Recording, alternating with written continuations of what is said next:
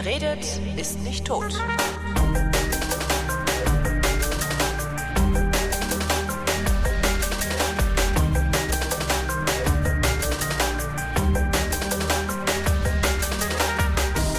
Diesmal spreche ich mit Kolo Völmer und in dem Moment, wo ich das sage, fällt mir auf, dass äh, ich, wo ich mich so bemüht habe, auswendig zu lernen, was du machst, ich es wieder vergessen habe und es jetzt doch ablesen muss. Warte mal gerade. Gib mir immer so. Ich, habe es hier, ich hab's hier nämlich stehen. Ähm, du bist Juniorprofessor für interkulturelle Medienwissenschaft mit dem Schwerpunkt Audiokultur ähm, und Projektleiter des Studienganges, den ich gerade mache, nämlich zum Online-Radio-Master an der Universität Halle-Wittenberg. Welcher Teil der Uni ist eigentlich in Wittenberg, frage ich mich jedes Mal, wenn ich das sage. Ähm, da ist ganz wenig. Da ist so ein Hochschulforschungszentrum sitzt da. Es gibt da ein paar Seminarräume und ich glaube ab und zu ähm, irgendwelche Studiengänge treffen sich dann tatsächlich einigermaßen regelmäßig, aber das ist so gut wie nichts. Das ist, das liegt daran, dass ähm, das war der Uni Halle schon vor vielen, vielen Jahren sehr willkommen, weil die Uni Halle wurde mal separat gegründet. Mhm. Die Uni in Wittenberg wurde noch früher gegründet und irgendein 17. König. Jahrhundert oder sowas, oder? Ja, ja, das ist jetzt, also die Wittenberger ist über 500 Jahre Ja. alt, die ist 510 Jahre alt oder sowas. Und irgendein König hat die mal per Dekret, aber wenn ich mich nicht täusche, war das schon vor 250 Jahren oder so, zusammengelegt. Mhm. Und wie gesagt, der Gesamtuni ist das Recht, weil dadurch ihr Renommee durch das größere Ja, ich, ich, ich hätte gedacht, das wäre irgendwie ein neuzeitlicheres Ding, diese Zusammenlegung. hätte weil ich auch das so, vermutet. Ah ja, Martin Luther ist ja dann doch eher mit Wittenberg assoziiert. Äh, äh, da machen Ja, wir ja. jetzt mal Marketing oder so. Ah, nee, doch nicht. Ja, das, wann der Martin Luther in den Namen kam, da, da weiß ich gar nicht. Das kann Ja. gut sein, dass das dann irgendwie im 20. Jahrhundert war. Nach Weiß Wittenberg kann man ja auch nicht mehr fahren. Ist ja jetzt auch Lutherstadt Wittenberg. Mhm. Sag mal, wie viele Männer braucht man, um ein Klavier zu bauen? Ah, Wenn du in so eine Manufaktur heute gehst, dann hast du sowas wie sechs, sieben Abteilungen. Also du hast eine Abteilung für den Korpus bauen. Es gibt einen Bodenmacher, also den Resonanzboden. Das ist ja sozusagen im Korpus des Klaviers ist ja eine große Fläche, die freischwingend gelagert ist, Ach. aus ganz speziellem Bergfichtenholz in einer ganz bestimmten Faserrichtung, Dicke etc. Das, das vertreibt ja den Sound. Und ähm, es gibt also diesen Bodenmacher, ähm, dann gibt es Bezieher, dann gibt es welche, die. der? Der zieht die Seiten drauf, was ja so, ja, 250, was ja 250 Stück sind. Und wo ja im Bassbereich, also ein Drittel des Umfangs, ist ja mit Kupfer umsponnen, unterschiedliche Stärken. Und das wird auch von Hand gemacht, da gibt es keinen Computer oder so. Oder Ich kenne das nur von Hand, sagen wir mal so. Ähm, dann gibt es einen Mechanikaufbauer, dann einen, der das alles setzt, weil das kommt da halt irgendwie rein und dann geht es wirklich immer um Zehntel Millimeter, Mhm. wo das sitzt, wo, dieses, wo der Hammer genau anschlägt. Ähm, und dabei sind dann schon ein Haufen Teile von irgendwelchen Firmen gekommen. Also die Mechanik selber kommt schon mal erst grundkonfiguriert von einer Mechanikfabrik. Aber die Hämmer werden dann mit einem alten Knochenleim, so ein Heißleim, werden die dann eingeleimt auf eine ganz bestimmte Technik und die Dämpfung ganz genauso. Also es ist, ein, ist eine große Geschichte. Und am Schluss gibt es noch einen Intonateur, also Stimmer und Intonateur, der, der tunt den, den, den, die Klangfarbe und passt das an. Äh, 88 Töne, zum großen Teil sind pro Ton drei Seiten. Da muss ich darauf achten, dass der Hammer so passt, dass alle Seiten gleichzeitig angeschlagen werden. Wenn eine später angeschlagen wird, dann, ähm, dann gibt es schon ein Phasing oder irgendwas. Ne? Also da sind ganz viele, viele Sachen zu berücksichtigen. Was davon kannst du? Ich kann es alles so mittel. Das heißt, Also du hast gerade nach der Lehre sofort aufgehört, oder? Ja, ich bin nach Berlin gekommen. Ich bin hier in Berlin, weil ich hier bei Bechstein ein Volontariat machen wollte. Ich habe die dreijährige Lehre gemacht. Das war eine Reparaturfirma und der ging es immer so schlecht finanziell, dass ich ganz viele Überstunden machen musste und dass ich überhaupt auch wenig zum Lernen eigentlich, sagen wir mal, zumindest bestimmter Sachen kam. Also eigentlich im in der Klavierbaulehre, die dreieinhalb Jahre dauert, soll man spätestens im zweiten Jahr täglich ein oder zwei Klavierstimmungen machen. Mhm. Weil es ist so ein unheimliches, auch motorisches Übungsding, Ding. Ja, weil das ist, ich muss so schnell sein, damit überhaupt die Konzentration aushält. Ich, weil ich muss den, ich muss so einen Wirbel, den muss ich hochziehen, bis der Ton stimmt. Wenn ich dann aber nachlasse, dann sackt das Ding wieder ab. Das heißt, ich muss beim Hochziehen überziehen. Ja. Dann ist aber immer noch der Wirbel verdreht im Loch, wo er eingesetzt ist. Muss also dann den Wirbel noch mal ein Stück setzen. Und hast du nicht gesehen, das sind so viele motorische Feinheiten, da braucht man einfach Jahre. Und das hat man in mich nicht investiert, weil sonst die Firma vielleicht bankrott gegangen wäre. Ähm, und deswegen kann ich das zum Beispiel nicht. Und weil ich auch hauptsächlich Klavier und nicht Flügel gemacht habe, bin ich danach zum Bechstein hier in Berlin. Eine der drei renommiertesten Klavierbaufirmen der Welt und ähm, wollte da nochmal richtig von der Pike auf Klavierbau und Intonation, was wirklich sozusagen die ganz hohe Kunst, das hat schon so fast so einen äh, esoterisch-mystischen Charakter, mhm. was die, die Leute da machen, was für Tricks die da anwenden. Und nach zwei Monaten, glaube ich, hat es mir so gestunken, weil das gar nicht meine Erwartungen erfüllt hat, dass ich das geschmissen habe und angefangen habe zu studieren. Was waren denn deine Erwartungen? Also, meine die Erwartung, du dann auf der Uni gesucht hast. Ja, meine Erwartung. Ja, ich, dass ich noch studiere, hatte ich so ein bisschen eigentlich die Vorstellung schon. Ja, wozu macht man Abi und so? Ja, und ich hatte was gemerkt. Ich hatte mal, ich habe die Lehre gemacht, es hat mir wirklich super Spaß gemacht. Ich bin wirklich Handwerker vom, vom Herzen, also mhm. mit dem ganzen Herzen. Aber ähm, ich habe gemerkt, die Freunde, die studiert haben, die haben einen viel weiteren Horizont bekommen. Die haben von Musik erzählt, die haben von, auch von Theorien erzählt, die haben mhm. von Kunst erzählt, alles Mögliche, was ich halt in meinem Alltag einfach nicht drin hatte. Wir haben halt diese Sache gemacht, da habe ich viel gelernt, aber mir war es zu eng. Und deswegen, deswegen wusste ich, ich würde noch äh, studieren wollen. Aber ich dachte, naja, die Lehre war okay, aber da hat was gefehlt. So richtig dolle bin ich nicht geworden. Das wollte ich gerne noch draufsetzen und erwartet hatte ich. Ich hatte einmal einen Workshop bei einem ganz tollen Klavierbaumeister gemacht und der war so eine Stunde, zwei mit mir in der Stimmkabine und hat, ähm, hat da an dem Klavier rumgetweakt und das fand ich unheimlich inspirierend. Der hat das mit Liebe gemacht, der wollte mir auch was beibringen und dieses, diese ganze Stimmung war bei Bechstein überhaupt nicht da. Das waren Krümelkacker, das waren, äh, ich bin mit denen überhaupt nicht zurechtgekommen. Die waren, die waren ja uninspiriert, die waren verbohrt, vereinsamt in ihren jeweiligen Abteilungen, saßen die da rum. Ich fand's schrecklich. Was hast du dann studiert? Ich habe Kommunikationswissenschaft studiert, was an der TU Berlin ähm, relativ also technisch ausgelegt ist. Ich wollte eigentlich Tonmeister werden dann. Mhm. Das war sozusagen das nächste, was ich gerne wollte. Und war aber habe mich nicht getraut oder eigentlich habe irgendwie war mir relativ sicher, dass ich zu faul wäre, mich auf diese unheimlich anspruchsvolle äh, Eingangsprüfung vorzubereiten. Das ist, da musst du eigentlich mit so einem halben Musikstudium schon reingehen. Mhm. Du musst zwei Instrumente spielen, du musst komplexe Partituren vom Blatt spielen können, also auch Sinfonie-Partituren auf erste Sicht in einen Klaviersatz übersetzen. Also ich muss, muss die Melodielinie finden, liegt ja auf den Geigen, aber manchmal springt es in, die Flöten. Um Tonmeister zu werden? Musst du bei also der so Ton die Tonmeister, die ich so kenne, sind halt so Mischtonmeister vom Film oder sowas. Also die, ich, der Tonmeister nicht, ist kein geschützter Begriff. Ah. Und es gibt nur, also mittlerweile glaube ich drei, aber damals gab es zwei Hochschulen in Deutschland, die wirklich Tonmeister als eine Kunsthochschulische, also normalerweise eine Musikakademie, äh, Ausbildung hatten und die haben im Jahr jeweils fünf Leute aufgenommen oder drei oder irgend sowas. Also hochelitär. Mhm. Und was anderes kannte ich gar nicht richtig. Es gibt in Düsseldorf noch einen Toningenieur, das war mir zu technisch, da hat man so ganz viel mit Zahlen, das wollte ich nicht.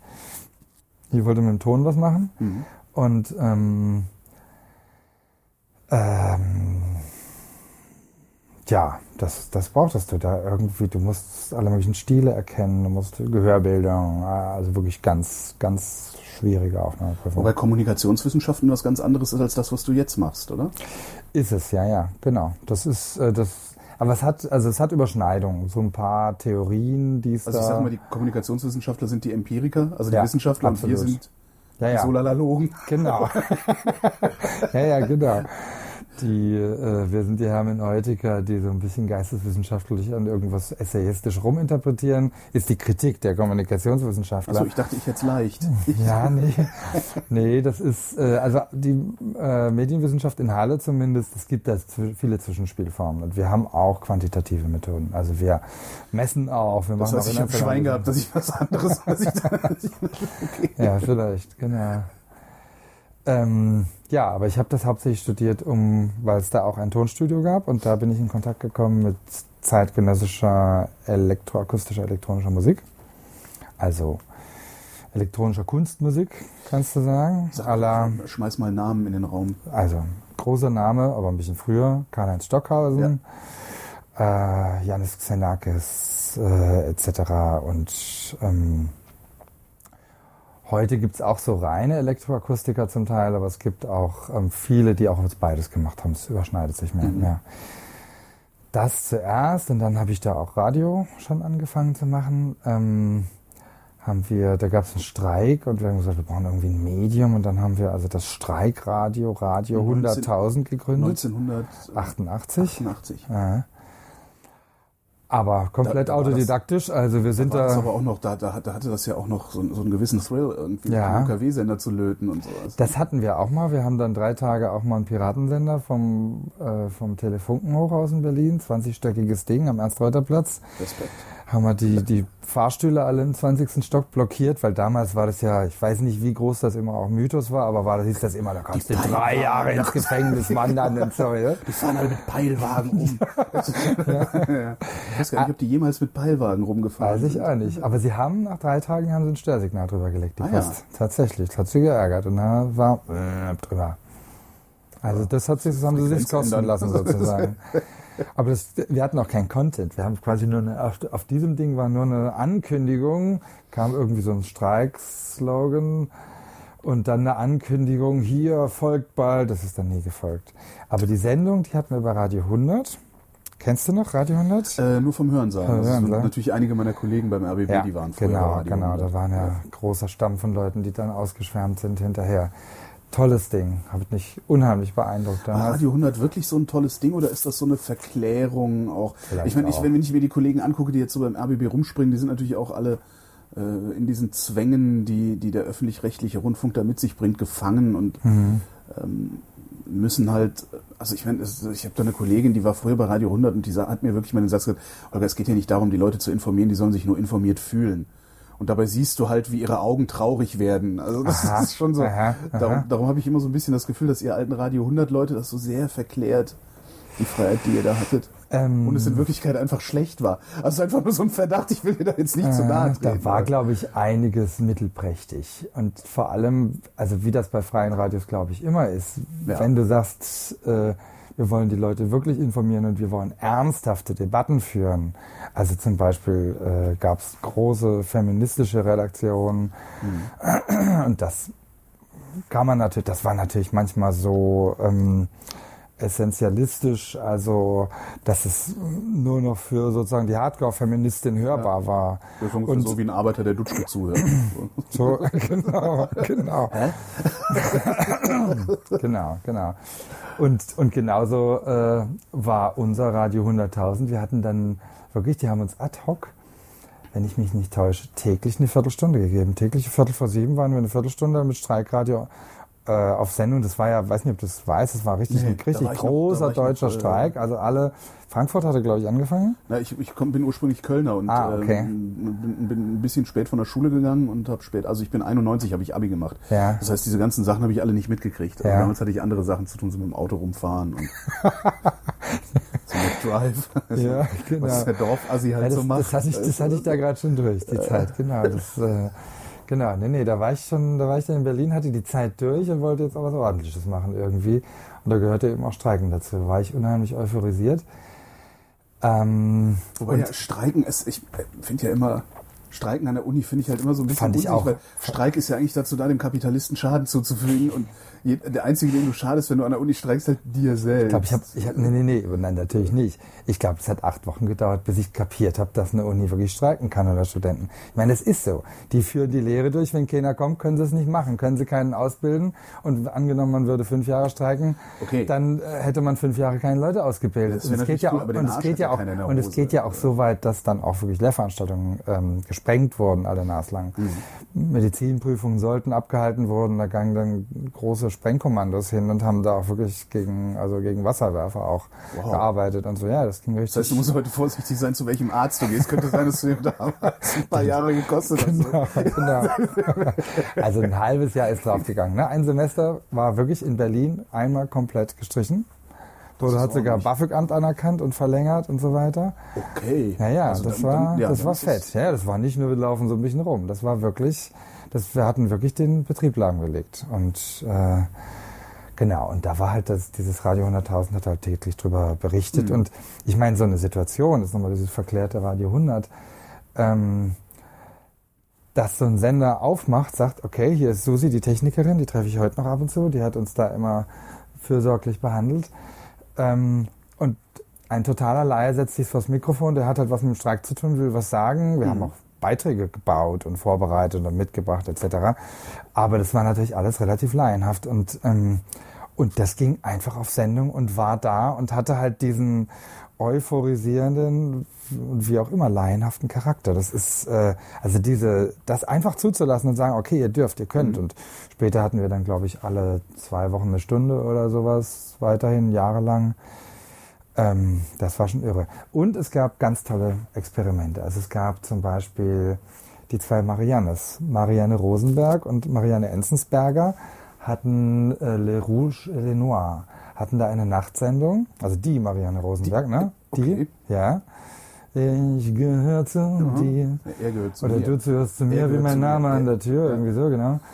ähm, und die hatten eine Sendung, wo die obs obskure Musik gespielt haben ähm, und, und sich da unterhalten haben auf einer, also eine ganz, ganz spezielle Sendungsfarbe gemacht haben. Es gab Leute, die haben, die haben nachts drei Stunden lang einen Soundmix, einen Mix aus Musik, fünf Layers aus Alltagsgeräusche, verschiedene Musiken, klassisch über Punk, alles, also wirklich so Soundcollagen-Experimente gemacht haben. Also ich habe da viele Inspirationen her. Nachmittags lief halt auch wirklich eine Jugendsendung, ja. Da war Mike, Michael, Michael, der ist auch hinterher irgendwo noch schwer als Moderator rumgelaufen. Wie hieß denn der mit Nachnamen? Michael?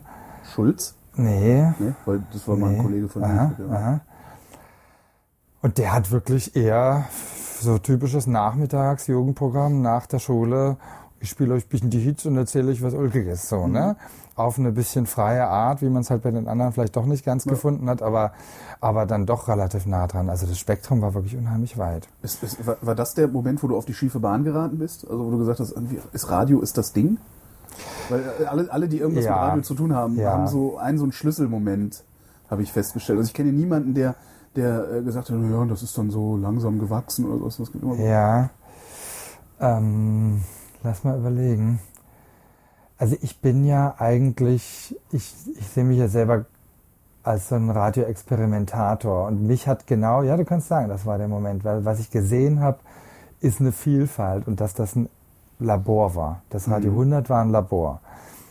Die haben probiert, die haben geschaut, die haben sich auch viel geärgert, äh, das, was nicht funktioniert hat oder eben dann Qualität nicht erfüllt hat. Zum Beispiel, wie ich mal eine Zeit lang, ich habe sogar mal Nachrichten gelesen und irgendwann kam der Nachrichtenchef stinksauer rein, hat gesagt, nee, das geht dann jetzt doch nicht und hat mich dann wieder rausgeschmissen.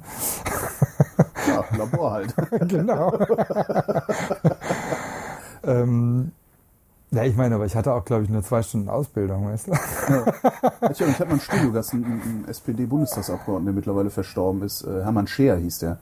So ein Solar, Solarenergiekämpfer.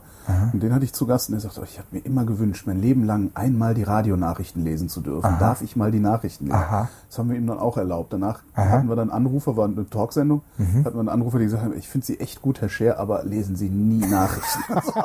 das Bild habe ich jetzt gerade so im Kopf, beziehungsweise den Ton. Ja. Wahrscheinlich war das heute. Genau.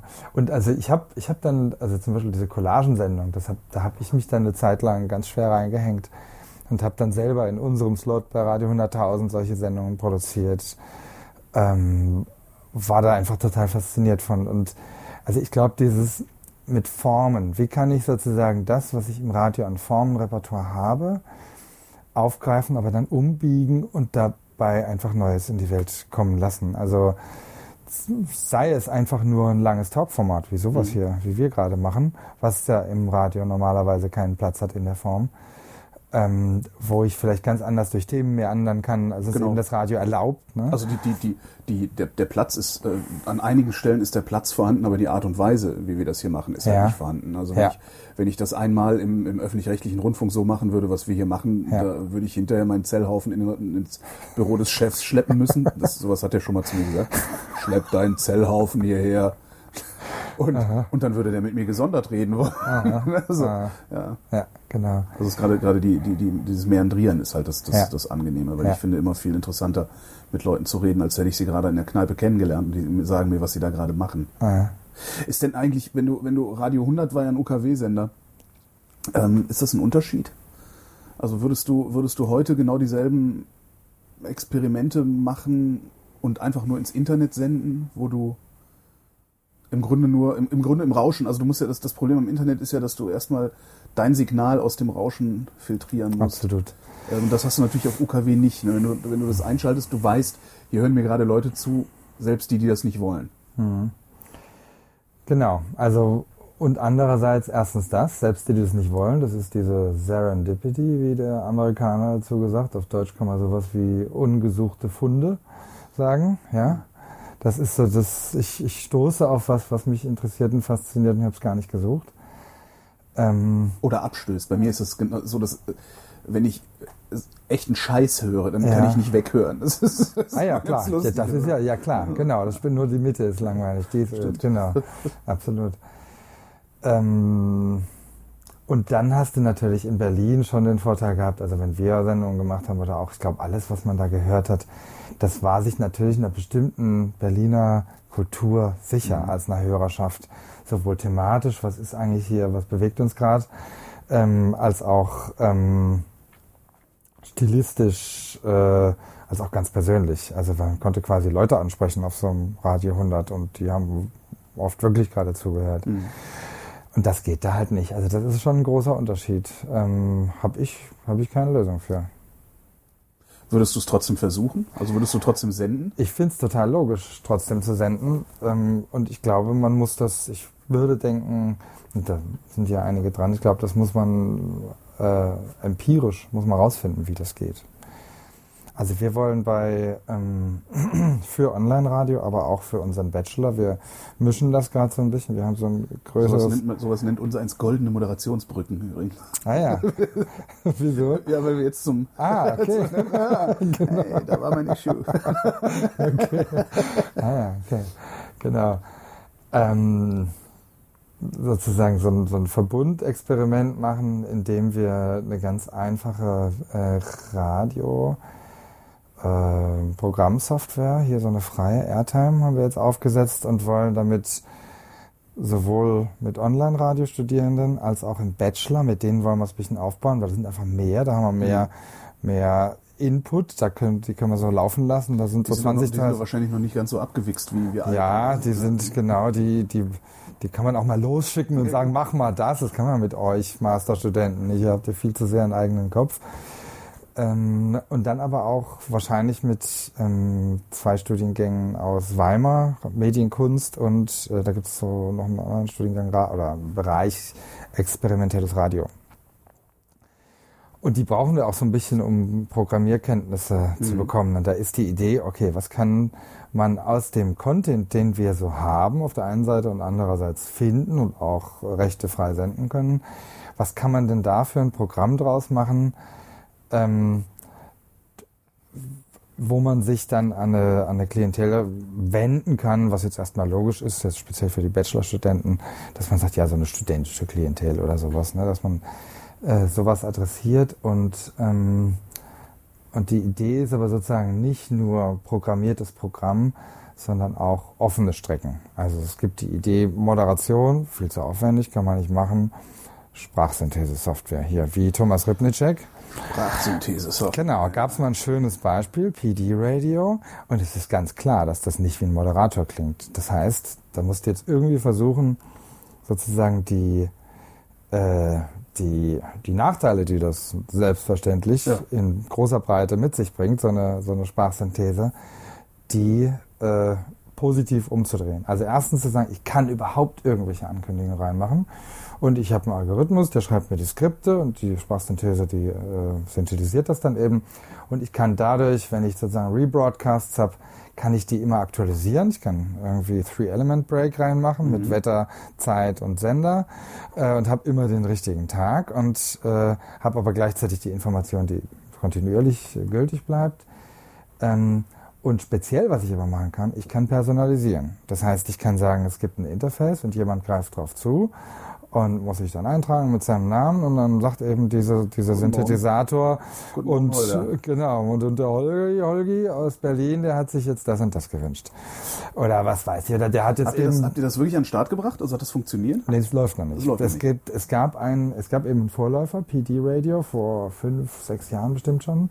Da haben die das schon mal gemacht. Das lief. Und das kann man machen. Und ich habe eben auch jetzt wahrscheinlich Leute so, dass wir das auch irgendwie hinkriegen. Wie weit wir kommen, wirklich auf der technischen, programmiertechnischen Seite, das ist, weiß ich nicht. Das muss man jetzt sehen.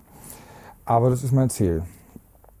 Und ähm, wie man das ja, genau. Also dann kannst du ein Interface geben und hier dem, dem Thomas Ripnicek für sein, für sein Kinderradio habe ich dem auch gesagt, ja eigentlich, was du machen musst, weil die Moderation, die wird nicht einfühlsam klingen, die wird nicht, äh, die wird immer diese Differenz haben. Und sobald ich die Differenz höre, nehme ich das nicht mehr wahr. Dann ist es keine Person mehr, sondern so, denn diesen Nachteil muss ich wettmachen. Also muss das so sein, dass wenn ein Kind das hört, das lockt sich ein, das hört es nicht einfach, sondern lockt sich ein, dann wird es erstmal persönlich begrüßt. Äh, und dann hat es vielleicht ein Stück, Stück weit Programm. Ja. Aber immer wieder kann es vielleicht auch irgendwas machen, dann kriegt es immer wieder ein Feedback, wird persönlich angesprochen. Das heißt, ich muss personalisierte Streams zumindest in bestimmten Zeiten machen, was aufwendig sein kann, vielleicht viel zu aufwendig, keine Ahnung. Aber Auch muss ja, muss ja eigentlich gar nicht. Also im, im Grunde ist es ja nichts anderes als äh, was, was Funkhäuser machen, wenn sie sich für Regionalberichterstattung auseinanderschalten. Das ist ein Signal ja, und dann wird getrennt und ein Ja. Signal, dann wird wieder äh, der Mantel drüber gelegt. ja, ja, genau. Also stelle ich mir überhaupt nicht schwer vor. Also, ne, genau. Das ist machbar, denke ich auch, genau. Und ich denke, das muss man machen, um sozusagen dieser komischen Sprachsynthese was Positives entgegenzusetzen, ab, abzugewinnen. Und sonst, sonst ist es Quatsch, oder sonst ist es nur ulkig, dieses PD-Radio. Das hat, glaube ich, damals extra so ein bisschen komische Sachen reingebaut, wo man, das hat dann gesagt, äh, irgendwie, and howdy everybody. Also sagen wir mal Sachen, die bei einer Sprachsynthese besonders komisch klingen, wenn man es irgendwann mal gar nicht abnimmt. Mhm. übertreiben, ja, aus jedem Genau, Fehler- das, das war dann eine Pointe machen. Genau, und Ja, dann ja. wurde das ganz ulkig dadurch und hatte irgendwie so einen gewissen Charme. Das konnte man nicht lang, allzu lang hören. Aber es war, äh, also es hat sich verbraucht, dieser Charme. Ne? Aber es, weil es ja auch kein ein richtiges Feedback oder eine richtige Interaktion war, nicht eingebaut. Das hatten sie nicht. Äh, Funktioniert natürlich nur, also diese Interaktion oder diese, ja, die Personalisierung funktioniert dann wirklich nur über IP. Ne? Das kannst du nicht mehr. na, über Radio nicht. Nee, nee, nee, nee, klar. das Nee, nee, klar. mehr. Das sehen ja alle Konzepte, die da hier, hier von dem äh, Critlove, Crit, Critlove oder wie der heißt? Nee, das ist nah am Critlove, das kann ich sagen. Critland heißt der. Critland heißt der, der. Das ist einer, der mal so dieses, so konzeptionell das, das Prinzip eines Hybridradios beschrieben hat. Wo kann ich das Hybrid koppeln? Dass ich sage, ich habe wirklich einen UKW oder DAB-Stream äh, und wo, wie kann ich jetzt aber einen Rückkanal so bauen, dass das wirklich ineinander greift und Das äh, gibt's sich- schon. Das gibt's insofern. Das Doch, sollte eigentlich, naja, Ne, das wollte ich, sowas wollte ich eigentlich dem, in, in vier Wochen präsentieren, aber okay. Das gibt's, also das gibt's wohl in, äh, also der hat das vor, wann war das? Der hat das vor anderthalb Jahren bei der On2 Test Signals hat er das vorgestellt als, das kannst du dir mal anhören. On2, ich schreibe das nachher mal auf, ähm, diese Vorträge sind, glaube ich, als Videostream noch online. Ah ja, cool. Kannst du es anschauen. Und ich glaube, soviel ich mich erinnere, hat er ähm, berichtet, dass es da in Japan schon Sender gibt. Aber viel weiter geht das noch nicht. Aber was sie ja haben, ist ja das Konzept der, ähm, der Radio DNS. Kennst du das? Nee. Das ist die Idee, dass ich, ähm, dass es Bullshit ist, wie das jetzt heute noch gemacht wird, dass ich sage, hey, Leute, ich habe hier ein Hybridradio, das FM, DAB und Online-Radio empfangen Mhm. kann. So, ach, jetzt ist gerade mein FM-Empfang äh, runtergegangen. Jetzt gehe ich mal online und höre mir den gleichen Sender online an. Brauche eine Viertelstunde, um den zu finden. Ja. Ja? Bei der Bedienoberfläche, die die Dinger haben, oder sei es So, vielleicht, ja, also wie auch immer. Also funktio besser, es ja. funktioniert nicht. Und das, die Idee der Radio-DNS ist, dass ähm, in die Signale einkodiert ist, kann, das kannst du über dieses RDS-Signal und so weiter machen, eine, eine sozusagen unique äh, ID, Mhm. einfach nur. Und es gibt eine Plattform, die übersetzt dir das. Und du drückst einfach nur äh, Fritz Ja. oder Radio 1 oder was auch immer und, ähm, und wählst dann einfach und der schaltet dich auf den richtigen Stream drauf. Der weiß einfach, du bist da und deswegen ist das auf dem Medium, Setzt natürlich voraus, dass du überhaupt dich noch an einen Sender binden willst. Das ist ja, was ich äh, stark bezweifle für die Zukunft. Also ich äh, gehe eher davon aus, dass sie, dass, dass die Hörerschaft sich ähm, an, an Ideen oder Personen oder sowas bindet, aber nicht mehr an ganze Sender mit ihren, mit ihrer, mit ihren Vorstellungen einer, einer, einer homogenen Hörerschaft. Äh, ja, aber zumindest für einen Übergangszeitraum. Ja, klar. Weil dieses, solange, also die Leute, dieses, solange die Leute Auto fahren. Ja, ja, genau. Und, und solange, solange dieses, also ein Mashup-Radio, wie es jetzt der Christian Richter mit seinem, wie heißt das, Radiolino oder so ähnlich? Nee, wie heißt denn das? Hab ich vergessen. Ähm, also ist ja auch einer von unseren Dozenten, der hat ja so ein Konzept und auch schon Ansätze von der Technologie entwickelt, dass du dir dein Radiomenü zusammenstellst im Sinne von äh, Nachrichten äh, von MDR Figaro und dann aber mal ein bisschen eine Musikstrecke erstmal eine Viertelstunde, weil dann bin ich um die Zeit morgens immer im Bad und dann will ich aber das und von einem anderen Sender. Das konfigurierst du in so einem Konfigurator und dann wird dir das äh, aktuell zusammengemischt. Du musst quasi immer ein bisschen hinter der Sendestrecke sein, Ja. damit das schon als, als Daten vorliegt, damit Ja, das es, es sei denn, du hast, du hast äh, ausdrücklich für, für solche Mashup-Sachen produzierten Content, ähm, wie Antenne Düsseldorf. Das macht, die Mhm. haben ihre Regionalnachrichten, packen die morgens um, ich weiß es gar nicht, halb acht, packen die Mhm. fünf Minuten Regionalnachrichten auf ihre Webseite Aha. Und haben da, äh, erzählte Fine, die haben da absurde Downloadzahlen mit diesem Ding, weil die Aha. Leute sich das Zeug natürlich ziehen, Ah ja, auf, okay. ihr, auf ihr iPhone spielen, Ja. in die U-Bahn steigen und dann ihre Düsseldorfer Regionalnachrichten hören auf dem Weg zur Arbeit. Ah ja, okay. Aha. Also man kann es halt auch dafür konfektionieren, was ich ja, viel ja. sinnvoller fände. Ja, genau, äh, genau, aus diesem, genau. aus diesem, diesem, diesem Zeitstrahl, aus dieser Zeitstrahlidee dann auszubrechen. Ja, ja. Aber ich denke auch technisch wird das auch nicht schwierig sein, nachher zu sagen, ich habe zwar, ich bin in so einem Mix, auch so einem Mhm. Hybrid aus Podcast. Ich habe Daten, Dateien vorliegen, aber um eine bestimmte Zeit fade ich da raus und gehe in die Live-Nachrichten Genau. da rein. Das ist alles, ob, ist die Frage, ob es den Aufwand lohnt, sowas wirklich zu machen. Und das halt Na, du musst ein Interface bauen, das äh, ein Interface bauen, das den Aufwand minimiert. Also im Mhm. Grunde willst du, im Grunde willst du äh, ein, ein Radioapparat haben, Mhm. ja, wo ein dritter Knopf dran ist, äh, nämlich so wie Last FM in Hardware. Mhm. Ja. ne? Mehr davon, mehr davon, weniger davon, Ja. mehr davon, mehr Genau. davon, mehr davon. genau. So, und über, über, über so, also wenn, du- wenn du über so ein Ding dann steuerst, was dir dann ausgeliefert wird, äh, hast du eben nicht mehr das Problem, dass du irgendwie, dass deine Metaphern da irgendwie kollidieren. Also Mhm. das ist ja, es gelingt ja immer noch nicht, eine vernünftige Oberfläche oder eine vernünftige App zu machen, die sich wie ein Radio bedienen lässt. Und Mhm. ich habe das Gefühl, dass die Menschen gerne einen Apparat einschalten, der dann auch Radio spielt. Mhm. Ja, auf jeden Fall. Ganz Also- klar. Klar gibt's immer, gibt's natürlich immer so, so, so ein- eine, eine Gruppe von Leuten, die sagen, mir doch alles scheißegal, die äh, eben auch virtuos mit Softwarelösungen umgehen und sowas. Mhm. Ja, aber die aber ich, hab, also ich bin wirklich fest davon überzeugt, dass so, so, so normale Leute, die wollen Radio einschalten. Mhm. Genau. Deswegen, Genauso also Telefon benutzen will. also, Ne? Mhm. Aber ich glaube, das ist auch der, der schwierige Punkt über so äh, zu so einem Mashup-Radio. Sind die Leute überhaupt bereit, das einmal zu konfektionieren? Kannst du das so schlau einstellen, dass das ähm, auch mitlernt und quasi mit deinen, Ja. weil ein halbes Jahr später willst du ja was anderes. Du willst ja nicht all, einen Monat da rein und dann wieder rumschieben und wo habe ich jetzt ein Dropdown-Menü und so alles. Bist du ja gar nicht. Nee, ne? das willst du nicht. Genau, und der Cridland, der hat da so ein paar Ideen und ich glaube, weiß, weiß nicht, ob das erfolgreich wird. Der sagt, eine Sache ist, ist ganz simpel, ähm, wenn du es wirklich softwarebasiert alles machst und kein Gerät mehr rumstehen hast, kannst du sagen, sobald die Leute lau lauter stellen, dann das ist sozusagen ein, Das ein Liken. Like-Button, ja. Das ist der Like-Button, ja. Wow. Ne? Also das ist zumindest ein Indiz. Ne? Ja. Kann natürlich auch sein, dass jemand einen Staubsauger angemacht hat und deswegen, aber, aber es ist ein Indiz. Ne? Kann man filtrieren dann irgendwie. genau. genau. Ja, also und äh, muss man, muss man glaube ich ziemlich viel experimentieren damit. Frustriert dich das eigentlich, dass das äh, so eine. Das ist ja eigentlich ein Fass ohne Boden. Ne? Du kannst ja eigentlich endlos drüber nachdenken, du kannst immer irgendeinen Faden aufnehmen, den, den weiterdenken und kommst nie zu irgendeinem Ergebnis. ähm, Frustriert mich überhaupt nicht, würde mich andersrum frustrieren. Also sozusagen was zu lehren, was da und fertig ist, ist würde mich total langweilen. aber kann, kann, kannst du, ist- bist du überhaupt in der Lage, was zu lehren, was nicht fertig ist? Ja, das ist. Also du kannst, im ähm, Grunde kannst du mich ja immer nur in die richtige Richtung schieben oder sowas, ne? Ja, das ist, das ist die Frage, das da ist so eine Frage, wo man sich wirklich überlegen muss. Ähm,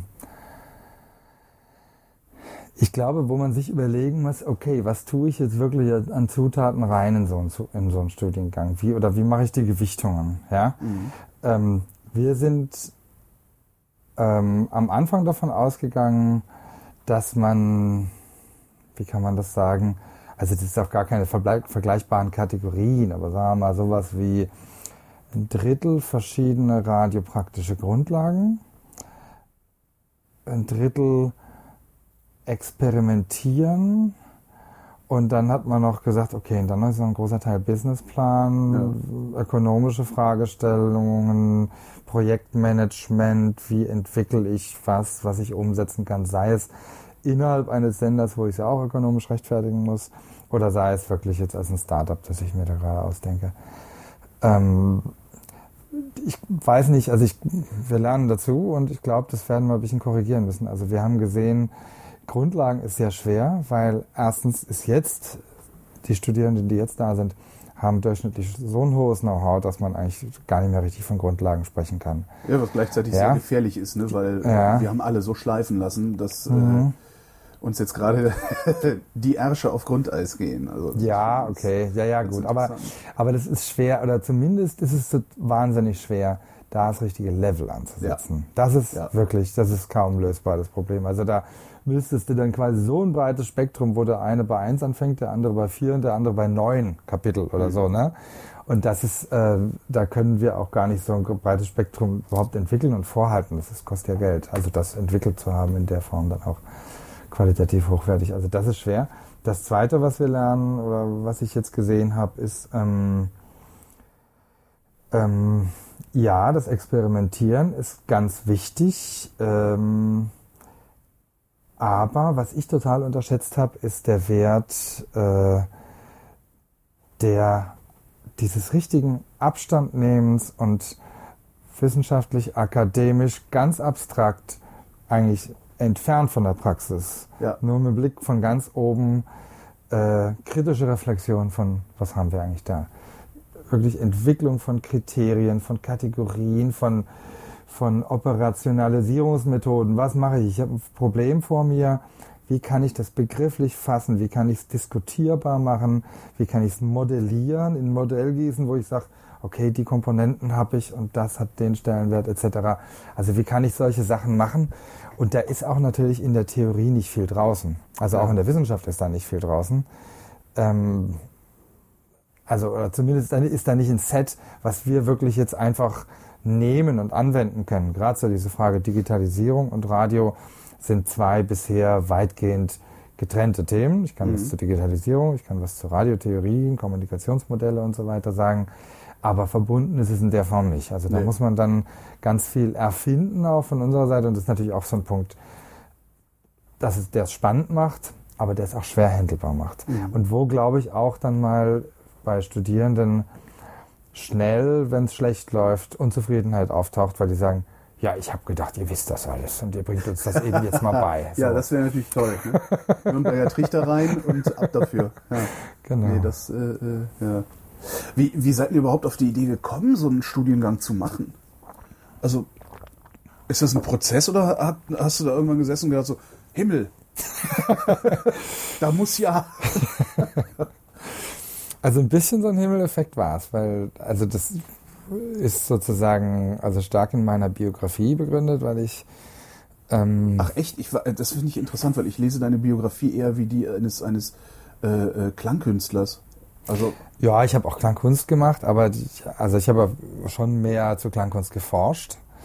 Ja, also und, und, und kuratiert. Ich habe mal ein Stück weit kuratiert, äh, sporadisch Kunst gemacht und ich habe aber den größeren Teil der Zeit schon damit verbracht, darüber zu, zu schreiben. Ähm, aber die Phänomene, die ich untersucht habe, waren immer, und das passt eben wunderschön auf das Thema Online-Radio, waren sozusagen Alltagskulturen, die sich in einem medialen Umbruch befinden. Also das, das erste große Thema Klanginstallation, und zwar mein, also ganz konkret mein Thema Klanginstallation im öffentlichen Raum, also so eine Form von Klangkunst, wo man so ein paar Schallquellen hinhängt und wirklich an, einer, an einem zentralen städtischen Platz, mitten auf dem Marktplatz oder in einer, in einer öden Unterführung oder auch in der Natur, gibt's auch viel, ähm, jetzt Klänge einspeist und dadurch, sagen wir, die Atmosphäre, die Sensibilität, die Wahrnehmung der Stadt verändern will, vielleicht auch Kommunikation zwischen den ja, üblicherweise ähm, anonym sozusagen aneinander vorbeilaufenden, das ist ja mir auch ganz recht, aber es ist ja auch manchmal kritisiert worden und zu viel des Anonymen in der Großstadt, also Kommunikation induzieren möchte äh, oder ja, vieles mehr. Und dabei, on the side, wandelt man gleich noch das, womit, wo man nämlich herkommt, nämlich die Musik. Man hat sozusagen andere, andere Prinzipien, die Musik zusammenzubauen. Also ein ganz toller, der äh, Max Newhouse, der ist so einer der ganz wichtigen Vordenker dieser ganzen Klangkunst, Klanginstallationsbewegung, der hat gesagt, ähm, früher hat ein Komponist die Klänge in der Zeit positioniert, indem er sie auf eine Partitur geschrieben hat. Ähm, und sie dann im Publikum vorgesetzt und das hat, ist da sozusagen einfach nur noch mitgeflossen. Er möchte dagegen es andersrum machen. Er positioniert die Klänge im Raum und der Weg des Publikums, des einzelnen Hörers, ordnet die dann sozusagen in der Zeit an. Ja, ich habe hier einen hohen Klang und dann einen tiefen und dann höre ich erst den hohen und den tiefen und ich, ich komponiere mir sozusagen die Tonabfolge als okay, Hörer. weil, ich, weil, ich, weil, ich, weil ich dem Hörer äh, nicht mehr vorgebe, in welcher Genau. Reihenfolge er Genau, es insbesondere im öffentlichen Raum. Ist klar, der hat seinen Weg, weil es ist sein Alltag, der Genau, läuft da halt er durch. ja. Den hat er schon, der, der ist von, durch andere Parameter vorgegeben. Äh, ja, und im Konzertsaal könnten die Leute ja noch fragen, wie und wie rum läuft man jetzt hier durch? Ja. das Genau. macht der im öffentlichen Raum natürlich wirklich nicht. Ne? So, ja. Genau, Ja. genau. Ja. Sondern, und da sind halt, und da kommen dann quasi andere Musiken zustande und auch eben andere Aufteilungen. Wer hat eigentlich welche Rolle ne, zwischen Künstler und äh, Zuhörer? Ist das, der, ist das der Hörerschaft klar? Nee. Die laufen da durch und wundern sich. Ne? Ähm, also mal so, mal so. Also es ist schon auch oft auf Irritation ausgelegt. Klar. Also ne, Kunst im offen- öffentlichen Raum tut das oft. Es gibt aber auch Sachen, also gerade der Newhouse, wie gesagt, der hat eine, eine ganz berühmte Installation am Times Square in New York. Und die kommt aus einem Lüftungsschacht von der U-Bahn. ja. Der ist so ein komischer dreieckiger, äh, wie heißt das, äh, Fußgängerinsel, so zwischen zwei Ampeln, so Rechtsverkehr, Linksverkehr. Ähm, und da stehen die halt, wenn es rot ist, und ansonsten ist da keiner, da würde keiner so mal rumstehen, sondern es ist einfach nur so eine rot rumstehplatz, sozusagen so ein kleiner. Und da ist ein Gitterrost und da kommen unten Klänge raus. Und der hat die so gebaut, der hat kein Schild drin gemacht, Kunst von XY, da ist nichts, findet man nichts. Ähm, und der hat die Klänge auch einfach so gemacht. Die kommen noch nicht vom Band, sondern die kommen aus einem Algorithmus, aus einer, aus einer, aus einer Elektronik, die die Ja. sozusagen in jedem Moment macht, ähm, dass die eher klingen wie genau dieses Serendipity-Prinzip. Ich finde Zufall, ich habe es gar nicht gesucht, aber ich finde was irgendwie Anrührendes Merkwürdiges, Inspirierendes, Komisches in der Stadt. Man findet ja auch mal einen Klang von einem Industrieventilator, der Ja. oder irgendwas macht und dachte, das ist irgendwie ulkig und schön. Und so sollte das sein. Man sollte das finden, denken, man ist der Erste, dem das jemals aufgefallen ist und das mit nach Hause nehmen, den Klang, so im Kopf. Hat er versucht zu messen, äh, ob das funktioniert hat? Also, ist er, also gab es dann irgendwann vielleicht mal Aufrufe im Radio oder, oder Fernsehen oder Zeitung, die gesagt haben, habt ihr das eigentlich gehört? Das weiß ich nicht, aber ich glaube, er untersucht ständig oder hat ständig untersucht, er ist gestorben mittlerweile, ähm, ob das so funktioniert. Also er hat, ich habe den für meine Arbeit auch interviewt und das ist in Kassel am, äh, im AOK-Gebäude, ist direkt am, wie heißt der Platz hier, der, der Platz an der Documenta, der äh, am, am. Friedrichianum, der heißt vielleicht Friedrichplatz oder so. Da steht auch das AOK-Gebäude, so ein vierstöckiges äh, 60er-Jahre-Ding, 50er-Jahre-Ding. Und da hat jede Etage, das ist ein offenes Treppenhaus, aber jede Etage hat sozusagen einen leicht anderen Klang. Und da hast du so Übergänge und die, die, die, die schub- schubbern dann so ein bisschen aneinander, die Klänge. Aber es ist eben auch so subtil, dass es äh, auffallen kann, aber nicht muss. Und das stellt er genauso ein. Und wenn, als ich da war und habe gesagt, ich habe jetzt die Installation gehört, und wie war's? Und wie hast du es? Und wann hast du es gehört? Und wie war? Will der ganz genau wissen, der tunt das sozusagen ganz genau dahin, dass es auf dieser, an dieser Wahrnehmungsschwelle zu höre ich nicht und fällt mir so komisch am Rande auf ist. Gab es ein schönes Ding in der UDK äh, bei den Sound Studies, die haben so ein, äh, eine, eine, ich weiß gar nicht, was das war, das war eine unglaublich lange Klavierseite durch ein Treppenhaus Ah, ja. gespannt. ähm, und die äh, hing unten in irgendeinem Tongenerator, auch in irgendeinem elektrischen Ja. Tondings und äh, hat je nachdem, wie sich da Luftdruck verändert hat Ja. und die Seite sich anders verhalten hat, hat das Ding unten Töne erzeugt und du, du, du warst auch nicht in der Lage, also du wusstest zwar, dass es das macht Ja. äh, und wie es das macht, aber du warst überhaupt nicht in der Lage, es zu beeinflussen. Ja. Weil es musste halt nur eben drei Stockwerke drüber einer eine Tür aufmachen, dann hat Ah das Ding gewummert. okay. Und Ah du wusstest okay. nicht, woher es schade. kommt. War auch ein sehr schönes Teil. ist wahrscheinlich Würde also würde mich wundern, wenn es nicht immer noch da hängen würde. Also, Ah ja, okay. Also das ist, das müsste eigentlich fast Alvin Lucier, äh, ich suche gerade nach dem Titel, Music on a Long Thin Wire oder so irgendwas sein. Da habe ich schon mal in der Parochialkirche gehört. Also wenn das, ist zumindest sehr nah dran an einem ganz großen Klassiker auch der Ah ja, Klangkunst. okay. Das ist also, entweder das ist das in einer speziellen Inszenierung für den Ort. Ich kenne es bisher nur waagerecht, aber es kann auch mal senkrecht. Und ähm, also genau, absolut sehr plausibles Klanginstallationskonzept. Genau. Und diese, diese Begegnung, ich gehe dahin, auch so Alltagseinflüsse machen das auch mit. Also ich reflektiere dabei auch sozusagen nicht, das ist ja überhaupt das Programm der, der klassischen Avantgarde des 20. Jahrhunderts, die Trennung zwischen Kunst und Alltag aufheben. Nein, das war ja sozusagen der große, der große revolutionäre und auch wirklich verärgerte Schrei gegen die Kunst des Bürgertums aus dem 19. Jahrhundert, wo man gesagt hat, ähm, diese 19. Jahrhundert äh, spätromantische Kunst speziell, die hat sozusagen gesagt, ja, da haben wir den Alltag, da kann man eh nichts machen, da ist nichts mehr zu retten. Ernst ist das ja, Leben. da ist genau. Und äh, und alles, was schön und hoch ist, das, das, das äh, haben wir in den, in den Kunsträumen. Das, dort versammeln wir das. Und da muss das auch ganz ungestört vom Alltag sein. Na, da durfte der Alltag Ah, ja nicht okay. rein. Das war sozusagen auch die Kritik. Und da wurde, da wurde gesagt, dadurch, dass ich diese Trennung herstelle, verstärkt sich die Verwahrlosung des Alltags. Und das war sozusagen, und da haben die Künstler gesagt, wir müssen Verantwortung übernehmen, wir müssen den Alltag in die Kunst zurückbringen und umgekehrt und dadurch äh, auch eine Gestaltungs- und eine gesellschaftliche Aufgabe einfach wieder wahrnehmen. Und das hast du halt in der Klangkunst in dieser Form. Ne? Und jetzt biografisch bei mir war dann das nächste, als dann das Internet kam, 95, äh, ich mir gedacht habe, naja, der öffentliche Raum, den ich bei der Klanginstallation jetzt gerade untersucht hatte, den habe ich ja jetzt im, Netz als einen öffentlichen Kommunikationsraum. Und das war die dann, 95 schon klar. Mhm. Wow. 95 habe ich da gesessen und gedacht, boah, ist ja ein Ding. Aber das habe ich da auch gedacht. reflektiert habe ich das nicht.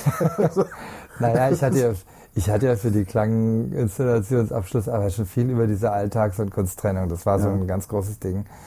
Ähm, ja, genau. Und da hatte ich das sozusagen als Konzept drin. Ja, genau. Und dann habe ich gesagt, na, dann will ich doch wissen, wie man da Musik machen kann.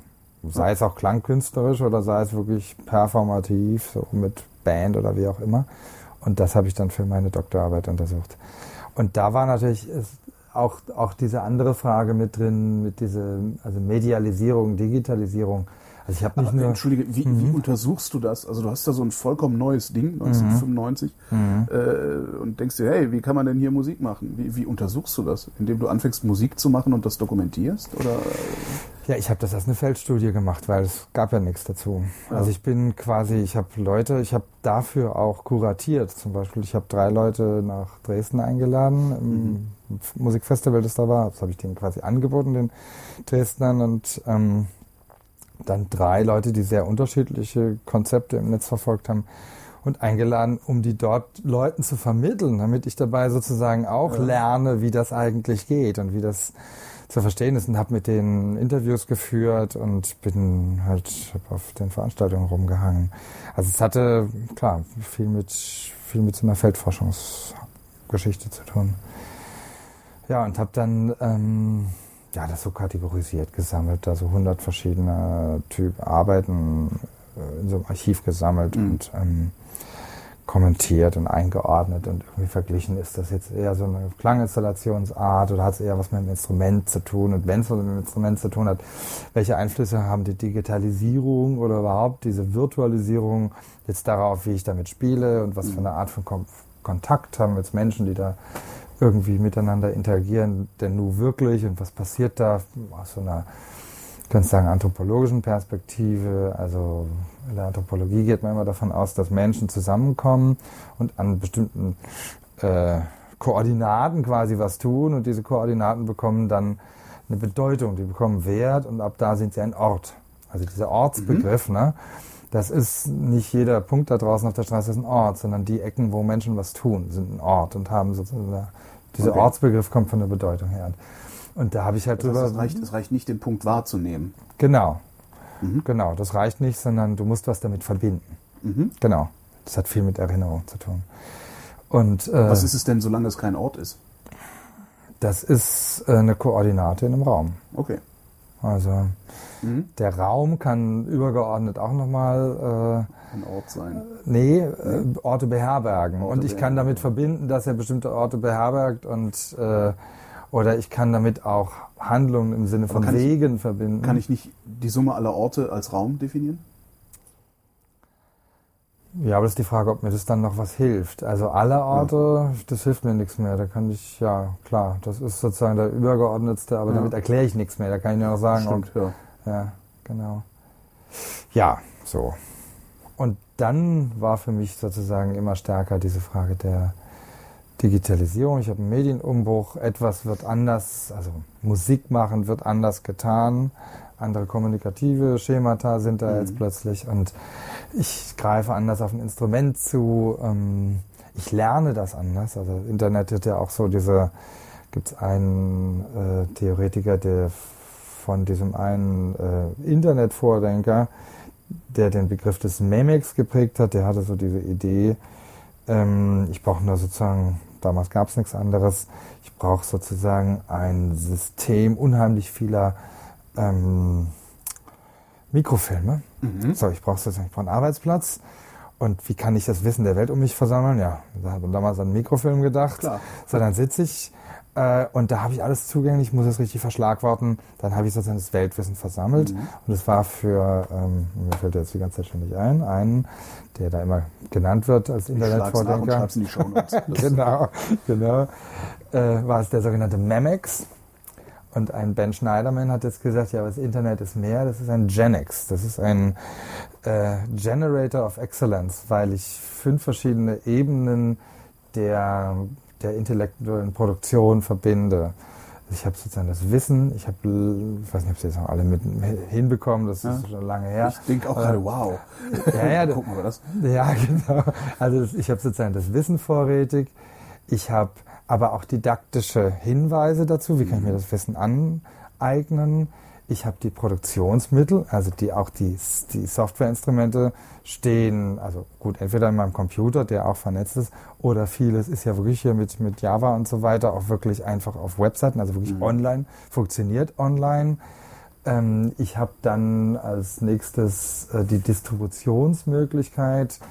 Ähm, Also das, was ich jetzt mir an, zum Beispiel, ich will irgendeinen Musikstil praktizieren. Ich kann mir das Wissen darüber online besorgen. Ich kann, ich finde Quellen, die mir helfen, das besser, dabei besser zu werden, ja. über Foren etc. und die mir helfen, das zu lernen richtig. Äh, ich kann das online machen, ich kann es online distribuieren und ich kann, was in der Wissensproduktion, gerade in der Wissenschaft natürlich auch immer besonders wichtig ist, ich kann es auch nochmal peer reviewen lassen. Ich kann es mhm. sozusagen optimieren und äh, Qualität sichern. Also die, diese fünf Stufen, vielleicht waren sie anders, aber ich habe zumindest fünf zusammengekriegt. Das klingt plausibel. Das klingt wirklich plausibel. Also genau.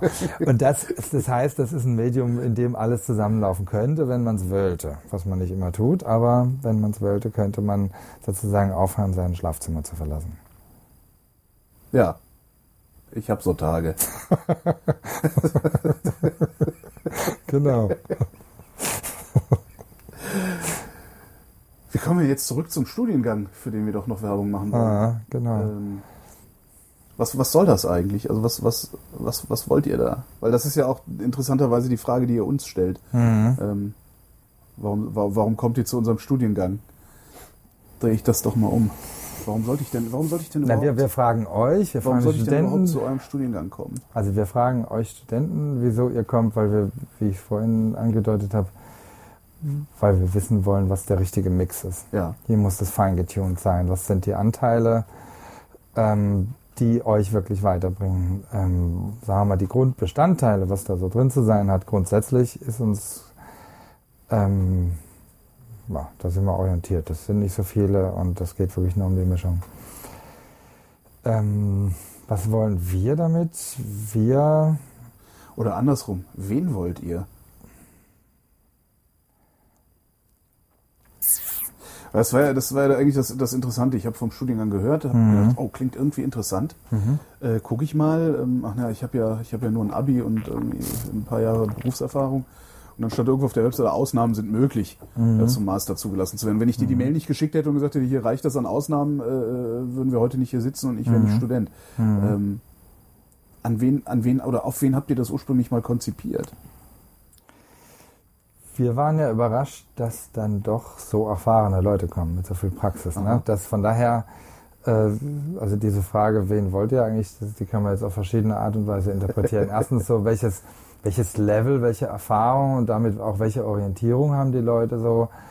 Ähm, äh, aber das war sozusagen für uns eine klare Option, zu sagen, äh, es war zumindest eine gedachte Klientel, nämlich solche, die wirklich Erfahrung haben die es aber irgendwann, also man könnte es jetzt, muss dann nicht, noch nicht alles beinhalten, aber man könnte es so beschreiben, die es satt haben, äh, sich quasi alle zwei Jahre neu drum kümmern zu müssen, wie sie als Feste frei da wirklich ein sicheres Auskommen ja. und auch eine interessante Tätigkeit haben. Ja, weil auch, ich denke, vieles in der Radiopraxis erschöpft sich dann irgendwann äh, und irgendwann hat man das Gefühl, okay, been there, done that und äh, ich muss jetzt mal woanders hin. Ich muss mhm. jetzt mal hier abreisen und dazu brauche ich eben womöglich eine andere Qualifikation, als ich sie habe. Und weil das gerade im deutschen System, ich habe jetzt gerade am Wochenende hatten wir äh, eine, eine Arbeitstagung mit, mit Dänen äh, im, im Radiobereich auch und die haben gesagt, nee, das ist bei uns nicht so. Das ist, äh, also dass man in Deutschland im öffentlich-rechtlichen um ein bestimmtes Level zu erreichen, brauchst du halt einen akademischen Grad, und zwar einen ordentlichen. Und im Zweifelsfall, für die nochmal höhere Stufe, brauchst du dann einfach eine Promotion. Da ja. geht nichts dran vorbei. Ja. Punkt. Da haben die, das konnten die sich gar nicht vorstellen. Das, ja, das ist in Dänemark nicht so. Das heißt, das ist eine spezifisch deutsche Sache in der Form. Ähm, aber die ist uns be bewusst und das auf mhm. diese ganz pragmatische Situation hin haben wir das schon auch hingedacht. Aber wie gesagt, wir haben gedacht, wir kriegen auch viel mehr jüngere Leute, die dem auch nochmal einen anderen Mix geben, was ich ja auch wirklich nicht so schlecht finde. Ne? Ähm, wenn, also auf Peer Learning nochmal stärker in dem Sinne einerseits erfahrene Praktiker, die sagen, naja, komm, ein Kollegengespräch, da musste hm, und so, mhm. ja. Äh, und auf der anderen Seite aber der Junge, der sagt, ich komme ich komme ja gar nicht aus dem Radio, ich habe ich hab jetzt irgendwie aus dem aus der Schule raus und dann habe ich mit Post Podcast angefangen und ich bin, bin viel mehr in so einer ähm, äh, Online-Szenerie drin. Du mischst das jetzt, aber das tun ja. nicht alle bei uns, ne? Stimmt. Ähm, und äh, habe ich habe eine andere Professionalisierung, ich habe andere Qualitätsvorstellungen, ich habe andere Vorstellungen, wie man Themen behandelt, wie man sich vielleicht auch politisch einbringt. Das kann ja, können ja ganz viele Unterschiede sein, die da dann das Bild nochmal bereichern würden, was also ich schön fände. Ähm, genau, und Frauen fehlen uns. Stimmt, wir haben überhaupt keine Mädels dabei, ne? Das ist total bitter. Wir hatten, wir hatten Wie sieht es denn bei den Medienwissenschaften sonst aus und Kommunikations... Na, das liegt da, da sind fast nur Frauen, was daran liegt, dass die bessere Noten haben. Also Medienwissenschaft, wir haben, also früher hatten wir 1000 Bewerbungen auf unsere 50 Plätze. Wow. Und jetzt haben wir noch, weil wir so ein Vorpraktikum eingeschaltet haben, wenn sie das nicht haben, dürfen sie sich gar nicht bewerben. Oder ist die ungültig, die Bewerbung, dann, jetzt haben wir glaube ich noch 350 oder so auf, ja, auf 50 Plätze. Und das heißt, wir haben ein NC von 1,6 oder so was mhm. Absurdes, was ich äh, ziemlich genau gedoppelt habe damals. ja. Ja. Ich auch, nee, ein bisschen mehr hatte ich. Ah, ja. Also ein bisschen weniger, also im Sinne von, ja. naja, 3,3. 1,6 wäre 3,2 und ich hatte 3,1, okay. Genau, genau. Ähm, also absurd. Und das heißt natürlich, äh, genau, das heißt einfach Frauen. Punkt. Wie kommt das eigentlich, dass solche NCs auf einmal äh, da sind? Medien. Gibt es mehr Studenten oder, oder weniger naja, Studienplätze? Naja, es gab es ja mit den doppelten Abiturjahrgängen und so weiter, gab es ja jetzt wirklich eine, eine Schwemme. Äh, und ich glaube, es hatte auch nochmal so einen demografischen Peak gegeben, mhm. erstaunlicherweise. Quasi die letzten vor 1989 kinderreiche Ostfamilien zumindest. Äh, äh, Peak. Und der ist jetzt rum. Und dann ist auch vorbei. Ähm, ja, genau. Na, und Medien ist einfach unheimlich. Das ist einfach so ein Hype. Irgendwie, die Leute wollen halt, das, wir machen uns ja auch immer lustig darüber und, und der andere Studiengang bei uns. genau. Achso, und Daniel hat doch, heißt doch auch was mit Medien, ne? Ja, genau. Genau. Was mit Medien. Und deswegen heißt der, der, der, ähm, der, äh, der Claim unseres anderen Studiengangs zur Multimedia heißt ja nicht irgendwas mit Medien. Ah. Verstehen die das? Funktioniert das? Also Haben wir auch immer wieder diskutiert, ob die Leute das. Äh, ich kenne halt immer so diese Bewerbungen, sehr geehrte Damen und Herren, schon immer wollte ich was mit Medien machen. Die gibt es genau. ja wirklich, diese ja, Bewerbung. Ja, absolut, absolut. Das sind halt die, die überhaupt nicht eingeladen absolut. werden. Aber ist, die, ja, ja, genau. Ja. Nee, nee, uns interessieren auch schon immer mehr die Leute, die, nicht, die sagen, ich habe eine Frage an Medien. Ich will wissen, wie Medien. Ja. Hm, wieso Medien? Wieso können die nicht das? Ja. Ich, ich, fast, ich bin fasziniert von oder so. Das sind die Leute, die interessant sind. Die anderen kriegst du halt auch. Da kannst du. Deswegen haben wir dieses Vorpraktikum eingeführt, weil wir gehofft haben, dass wir damit die braven Auswendiglernerinnen, die auch wirklich zu größeren Teilen weiblich mhm. sind, ähm, dass wir die ein bisschen äh, raussieben können. Und stattdessen was, was für ein Praktikum muss man da machen? Irgendwas mit Medien.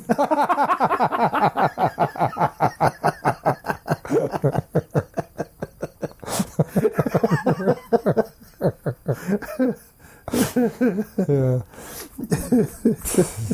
ja. das kannst du ja nicht qualitativ vorschreiben, das nimmt dir keiner ab. Also das, das, du musst es auf den Gegenstand insgesamt und das, ja.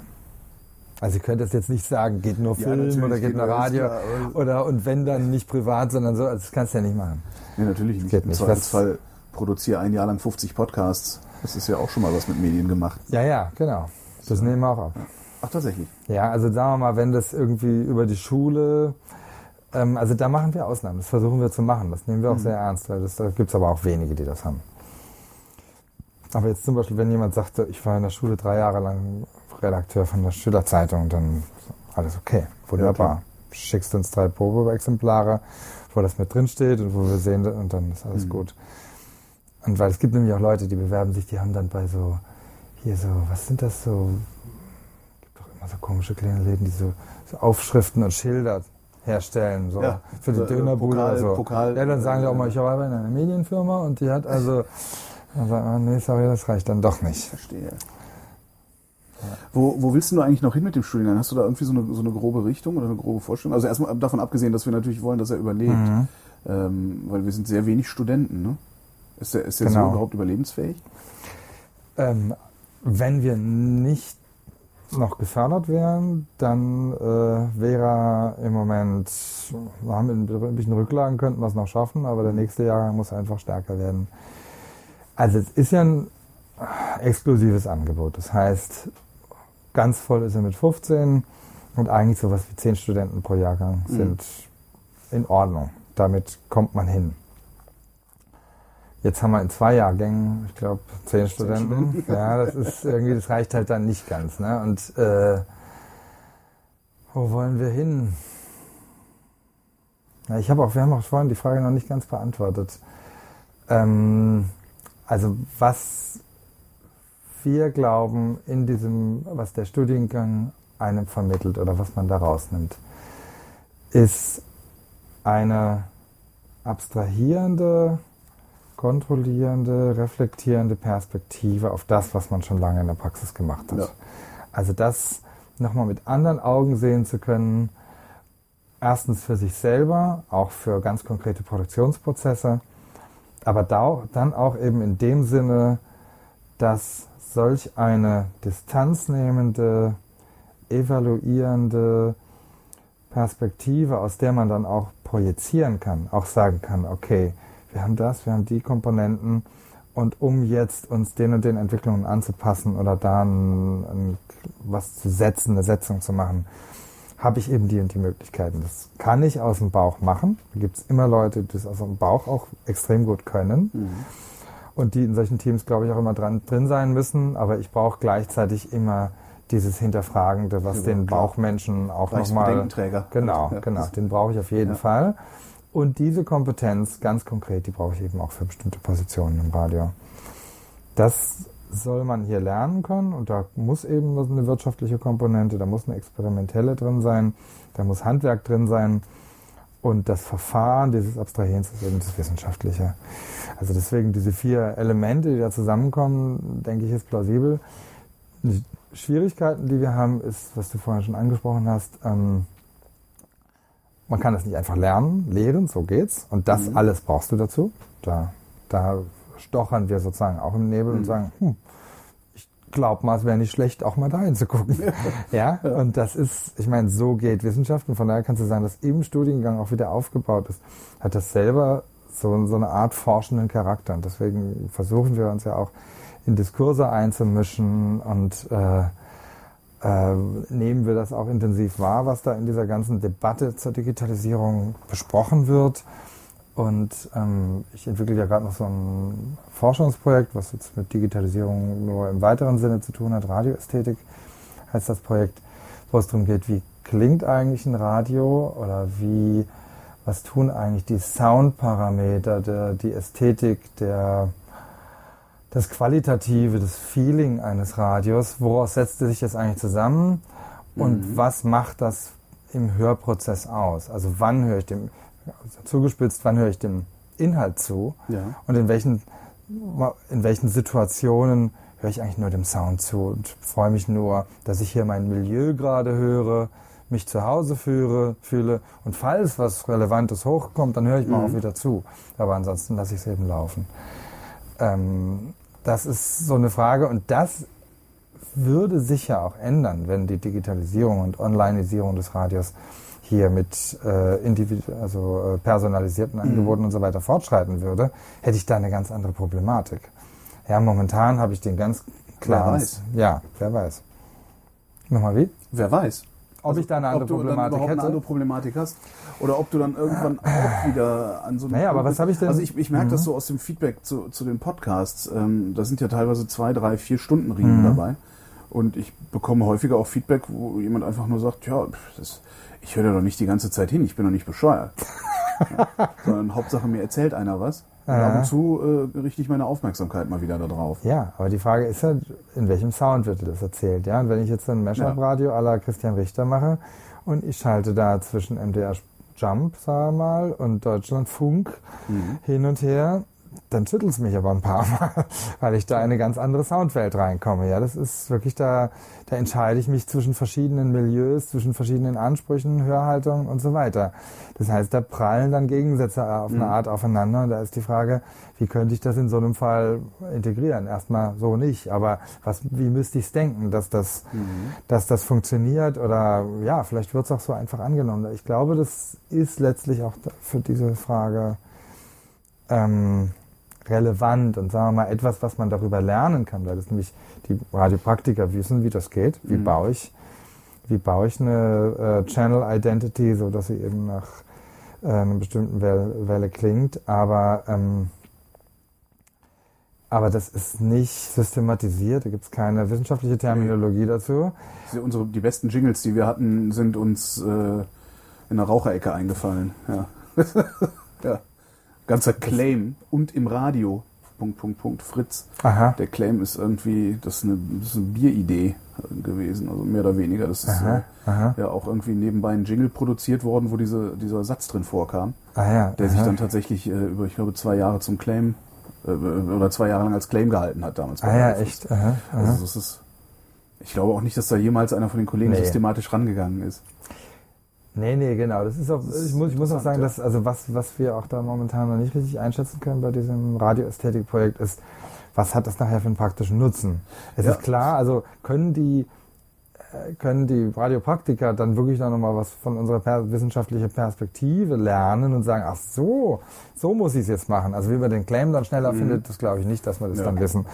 Oder wie man den Sound äh, besser zuschneidet. Aber ich glaube, ähm, so vielleicht würde es helfen, so ein paar Entscheidungen, die heute gefällt werden, wo es manchmal wirklich, also jetzt bei MDR hatte ich das mitbekommen, hier wo Sputnik quasi viel stärker formatiert wurde Mhm. und dem hauseigenen Jump eigentlich ziemlich stark angeglichen wurde, wo man sich diese gesagt hat, Mainstream-Keule, die die Genau. ausgepackt haben zuletzt. Genau. Ja. Mhm. ähm, wo man sich fragt, wie kommen denn die auf die Idee? Das sind halt letztlich auch von der Chefriege Bauchentscheidungen oder auf irgendwelchen Parametern, von denen sie glauben, dass die verlässlich und quantitativ wären. Genau, das sind also genau die Parameter, die dazu führen, dass äh, von Norden bis Süden sehr viel sehr ähnlich klingt. Genau. Und es könnte, ich würde es nicht, also für nicht ganz ausgeschlossen halten, dass wenn man diese ästhetische Ebene, die, wie ich glaube, sehr viel mehr ausmacht, als man erstmal denkt. Ja. Ja. Also wieso höre ich einen bestimmten Sender? Ähm, also ich würde zum Beispiel sagen, bei einem, bei einem Kulturradio wie Deutschlandfunk, ich glaube, dass da, also mag eine steile These sein, dass da viele auch deswegen zuhören, weil sie da einen bestimmten, bestimmten Anspruch verkörpert sehen. Ja. Und sobald sie das hören, sagen, ja, ich habe heute gestern auch wieder, also Deutschlandfunk habe ich heute also wieder gehört, ja, ja. Ja, ich höre hab das, das- öfter, dass sie damit sozusagen auch eine eigene Geltung mit verbinden und so weiter. Ja, sicher. Ne? Und vielleicht würden sie sich für die vermischten Themen eigentlich viel mehr Ja, interessieren. ich meine, wie haben wir angefangen, die Zeit zu lesen? Wir waren irgendwie Abiturienten oder Gymnasiasten und brauchten ein Distinktionsmerkmal genau. ja, gegenüber den Proleten da. Genau. So Zeitabo. Ist für Schüler, gibt es für Ja. den Uni. Ne? Ja.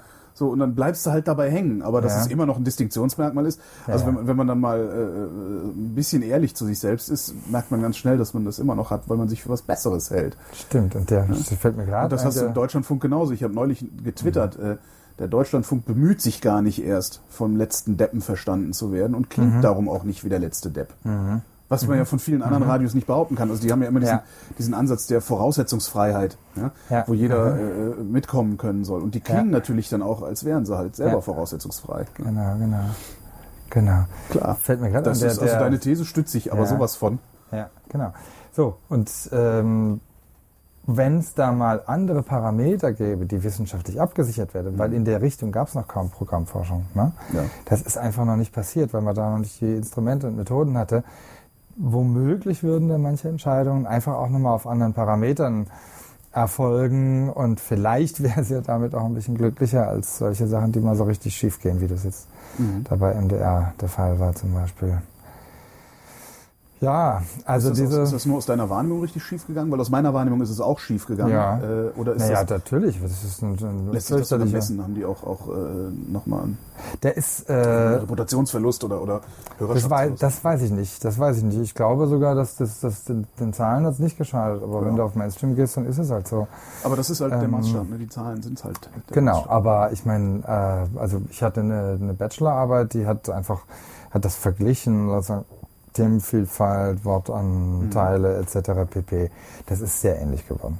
Hm. Das, kann, das hat die ganz klar zeigen können. So auf der Stundenuhr, also auf der nicht vorgegeben, sondern auf der gemessenen Stundenuhr, wirklich, was war drin über einen bestimmten Zeitraum und ähm, Moderationstypen etc. pp. Also das, das konnte die gut zeigen. Das Dürfte auch dieselbe Beratungsfirma sein, die die beiden Dinger designt hat. ja, Also das kann ja, sein, ja. gibt es ja. auch sowieso nur eine Handvoll äh. Firmen, die da genau. Wanderzirkusartig äh, durch, die, durch die Republik marodieren. Ja, genau. Interessanterweise hört man in Osteuropa jetzt auch Radios, die äh, so klingen wie Ja? Radios hier bei uns, äh, die von denselben Firmen beraten wurden. Mhm. Das ist ganz lustig. Also, Das ist ein Feld, das kenne ich gar nicht gut. du- du- also ich also weiß, du- die, ich weiß, du- die gibt's. Das, ja, du musst, es ist ganz, also es ist ein ganz witziges, ganz witziges. weißt du, wie, das, wie der Prozess ist? Den kenne ich nämlich nicht. Welcher? Also wie ist so ein Beratungsprozess? Also wie, wie weit greifen die ein? Äh, soweit, soweit äh, wie, die, wie, die, wie die Wellenleitung das will. Also Okay, es, gibt, es gibt Sender, die sind einmal komplett durchdesignt worden, inklusive Sounddesign, inklusive Ansprechhaltung. Ja. Äh, da werden Moderatoren-Castings teilweise über diese Beratungsfirmen auch Ah, gemacht. okay. Das wird eben richtig designt. Dirty Dunny ist so eine Figur gewesen Ja. bei Kiss FM. Aha, Ähm, okay. Die äh, einmal komplett, die ist halt so nicht echt.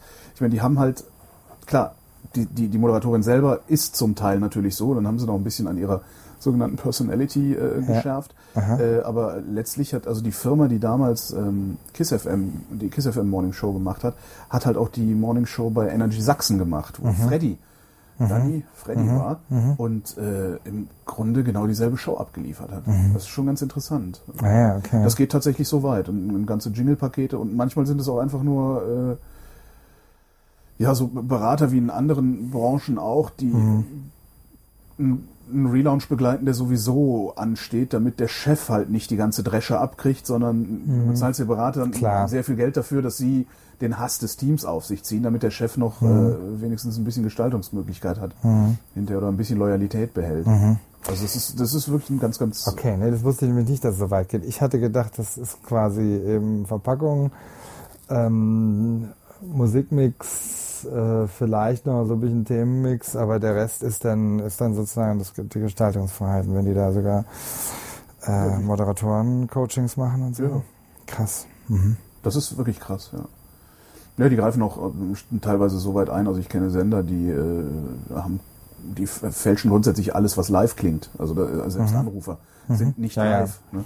Und äh, das, das sind halt auch so, äh, das sind halt Ideen, die Beratungsfirmen haben, ne? Ja, ja, um genau. jede Sekunde, die da on air geht, unter Kontrolle zu behalten. Ja, genau. Das ist schon echt faszinierend. Ja. Ich interessiere mich dann immer für die andere Seite. Es Ja. gibt, einen- gibt einen hübschen äh, Matt, äh, einen, britischen Künstler, der hat, ähm, der hat so ein bestimmtes System benutzt. Und zwar, weiß nicht, ob du das kennst bei den amerikanischen Networks, ist das so, da hast du irgendwas, Rush Limbaugh oder so, der hat eine Originalsendung irgendwo.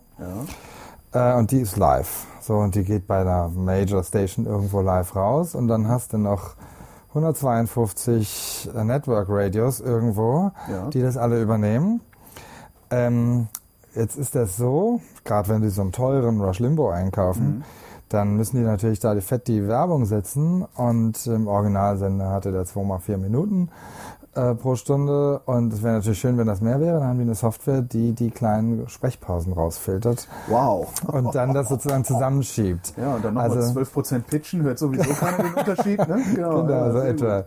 Also das heißt, äh, die, die sparen dann nochmal pro Minute, pro Stunde Das irgendwie macht das zwei, drei, vier ja auch. Ich Minuten. weiß nicht, ob dir das mal aufgefallen ist, dass manche Nee. Filme schneller laufen. Ja, es gibt Filme, die laufen Ehrlich? schneller. Es gibt, ja, ich, ich ähm, verdinge mich hier unter anderem beim ARD Videotext. Aha, und, da, aha. Ähm, und wir machen halt auch Untertitel für Gehörlose. Ja. Und ähm, manchmal hast du dann eben, wenn es so Untertitel gibt äh, und Filme wiederholt werden, die Untertitel sind das Problem, dass da Teile rausgeschnitten werden, aus welchen Gründen auch immer, sei es um Sendezeit zu sparen oder sonst was, und die Untertitel nicht mehr passen. Daran siehst du es dann. Echt? Ja, ja. Das und äh, die, die, das, also das Weil die Untertitelspur, die läuft separat, ja klar. Ja. Okay, ah. Das sind Nein. halt, sind halt äh, zweistreifig mittlerweile. Also du hast eben einen, einen Filmstreifen, einen Ja. Titel- Untertitelstreifen. Ja, ja, okay. Und wenn du äh, Werbefernsehen anmachst, also RTL, Sat 1 und Konsorten, die machen das ganz gnadenlos. Also die spielen da mit den Filmlängen rum. Äh, äh, da fehlen ganze, ganze Szenen teilweise. Das ist richtig, richtig hässlich. Ja, guck, kauf dir eine Fernsehzeitung, guck, in die, guck einfach in die Lauflängen der Filme und Aha. guck dir in der Internet Movie Database an, wie lang der Film wirklich ist. Das ist echt, ja, Okay, ja, ja, Da wird- genau. Verlängert, verkürzt, getan und so. Ja. Genau, dieser Matt, der hatte das umgedreht. Der hatte dann diese Software benutzt äh, und hatte die Pausen benutzt. und hat damit Musik gemacht. Weil die ganz still sind, die sind nicht die Pausen. Du hast immer oder irgendwas Stimmt, drin. Ja, du hast, du hast einen du hast irgendwas, irgendwas hast du drin. Und dann hat er also daraus schöne Musik gemacht. Genau. Ich habe mal so eine ähnliche Schallplatte gehört. Da, da ging es auch. Dann, das war ein fürchterlicher Lärm. Und die Pausen zwischen dem Lärm war die Melodie. Hat ein Freund von mir im Schrank, muss ich nochmal fragen, was das war. Das okay. Ganz seltsame. Aha. Der hört sowieso nur ganz seltsame Musik. Aha. Der war auch der Einzige, den ich kenne, der jemals von, du kennst es wahrscheinlich auch Hirsche nicht aufs Sofa. Hast du von denen schon mal gehört? Nee, nee. Gut. Aha. Kann ich Okay. weiter mir einbilden, ich sei besonders exklusiv. Hier, hier mit meinem Schreibe ich exklusiven mir auf. Nicht, das. Aha. Okay. Ähm, kann man sich eigentlich bei uns auch zum, zum Sommersemester einschreiben oder geht es Nee. nur zum Wintersemester? Nee, nur Winter. Das Einmal heißt, Jahr. jetzt Gas geben. Oder? Mhm. Nee, ja, bis wann, bis wann darf man? Ja, das geht, wir machen das Weil wir können ja ruhig zugeben, dass wir eine Werbeverkaufsveranstaltung haben. Auf jeden Fall, Genau. genau, genau, genau. Ähm, bis 31. August kann man sich bewerben. Also das ist noch ganz schön lang hin. Aber das ist ja schon immer ein längerer Vorlauf, weil man ja ein, äh, also die, die Berufserfahrung nachweisen muss, im Mhm. Zweifelsfall eben anderes mehr. Und da braucht es normalerweise, also sagen wir mal, vier Wochen mindestens vorher, besser acht Mhm. Wochen, wo man weiß, man wird das jetzt tun und fängt an, das zu tun, weil, wie gesagt, das geht ein bisschen hin und her. Da stimmt irgendein Dokument nicht und irgendwas. Ich erinnere mich. Ja, ja, eben. Das ist halt, da ist halt, es ist halt ein Amt. Ja, das, das, den Eindruck hat man halt immer nicht, ne? Weil man Ja. so, so, ihr seid irgendwie wir alle sind kein völlig Amt. entspannt. Ich äh, bin- sind alle völlig entspannt und kaum, kaum hast du dann irgendwie, ja. Ich bin eher ein Amtblocker. Also das ist, äh, Ja, aber so, ne? Also in unserem Jahrgang war ja niemand für, das, für die Prüfungen angemeldet, ne? Niemand.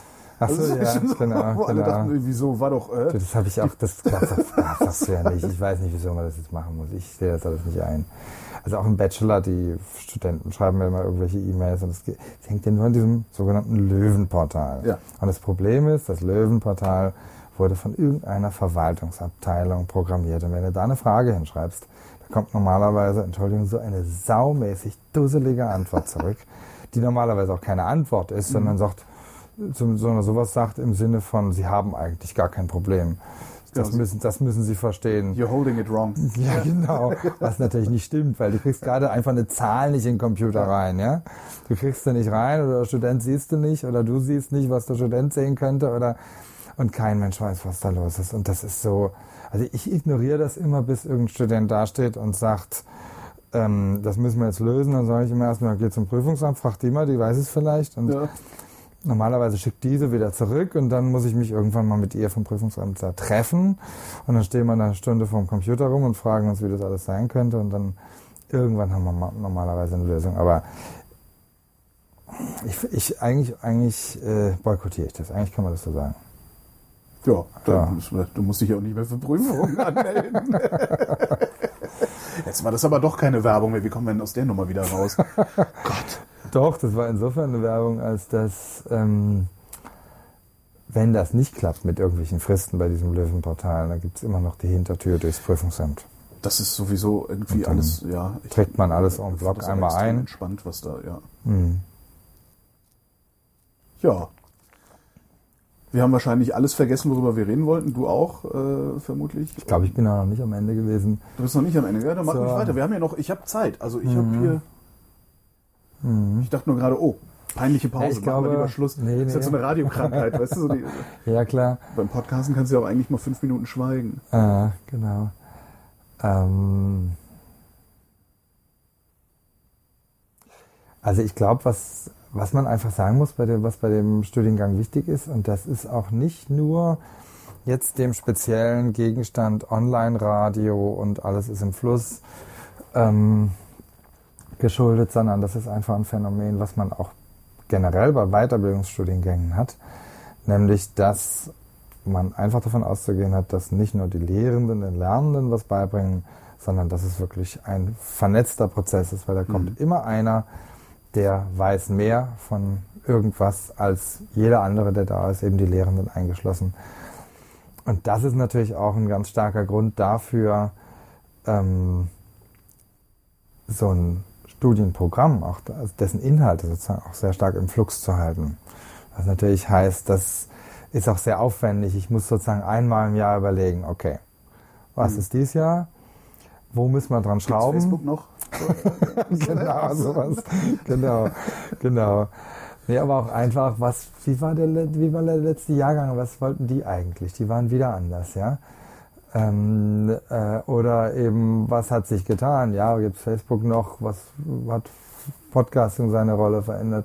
Gibt es mittlerweile Mashup-Radio äh, in dem ernstzunehmenden Sinne? Hat, haben die Hörer sich an, dran gewöhnt und hören das ganz anders, also die ganzen Online-Angebote oder verbinden das On-Air mit dem Online anders? Ähm, gibt es stärkere äh, partizipative Konzepte, die sich jetzt, die wirklich jetzt eine Bedeutung erlangt haben, ab vom Experiment, was es bisher ist, ja, dass Hörer ja über diese Communities, jetzt wie bei Sputnik und äh, Fritz und so weiter, ähm, eingebunden sind. Aber ist das hörbar geworden? Ist das so richtig merklich geworden? Mhm. Ist es so ein Volumen an Qualität? Kann ich mich da als Hörer wirklich ausdrücken oder ist es ein Statement oder so? Ne? das ist ja, da verändert sich ja die Qualität dann womöglich nochmal. Also was hat sich verändert und dementsprechend, was muss ich am Programm ändern? Und ich glaube, dass man da auch ruhig sagen kann, ähm, das ist was, was man den Studenten auch zumutet. Das heißt, man mutet ihnen auch zu, denen zu sagen, zu dürfen, ähm, du Student, du bist jetzt hier drin und du machst das hier alles mit. Wir haben ein Programm. Mhm. Und äh, bei bestimmten Sachen haben wir auch Kriterien, wo wir bewerten.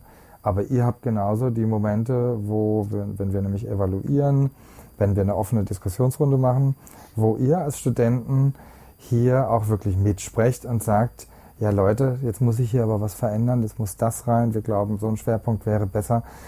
Ähm, das haben wir beim im Bachelorstudiengang können wir das wenig machen. Da gibt es manchmal so einzelne Personen, mhm. die man so ernst nehmen kann und die sich auch so ernst nehmen und auch so ernsthaft dabei sind oder auch ihre Rolle ähm, entsprechend definieren, dass sie das tun. Im Masterstudiengang im Normalen ist es schon mehr. Aber es wird auch oft geblockt. Also gerade im Bachelorstudiengang, wenn es mal so ein bisschen in die Richtung geht, dass ich nur sage, okay, wir haben jetzt ein Projektseminar und wir müssen sehen, wo wir landen. Ja. Dann merke ich einfach, die Leute halten so lange still, bis ich endlich doch eine Ansage ja, okay. mache. Ja. ja. Und da ist bei von 30 ist einer oder zwei dabei, die das einfach, die damit umgehen können und sagen können, okay, ich soll mir jetzt was überlegen und ja. ich soll recherchieren und ein Konzept und eine Idee entwickeln. Und wie gesagt, die anderen halten einfach nur still und warten, bis eine Ansage mhm. kommt. Und da erwarten wir von den Studenten wirklich was anderes und das haben wir, bekommen wir aber auch. Also das sehen wir auch, das funktioniert auch. Ähm, und ich glaube, es ist eben gleichzeitig auch ein Lernding, mhm. das die Studenten dabei haben.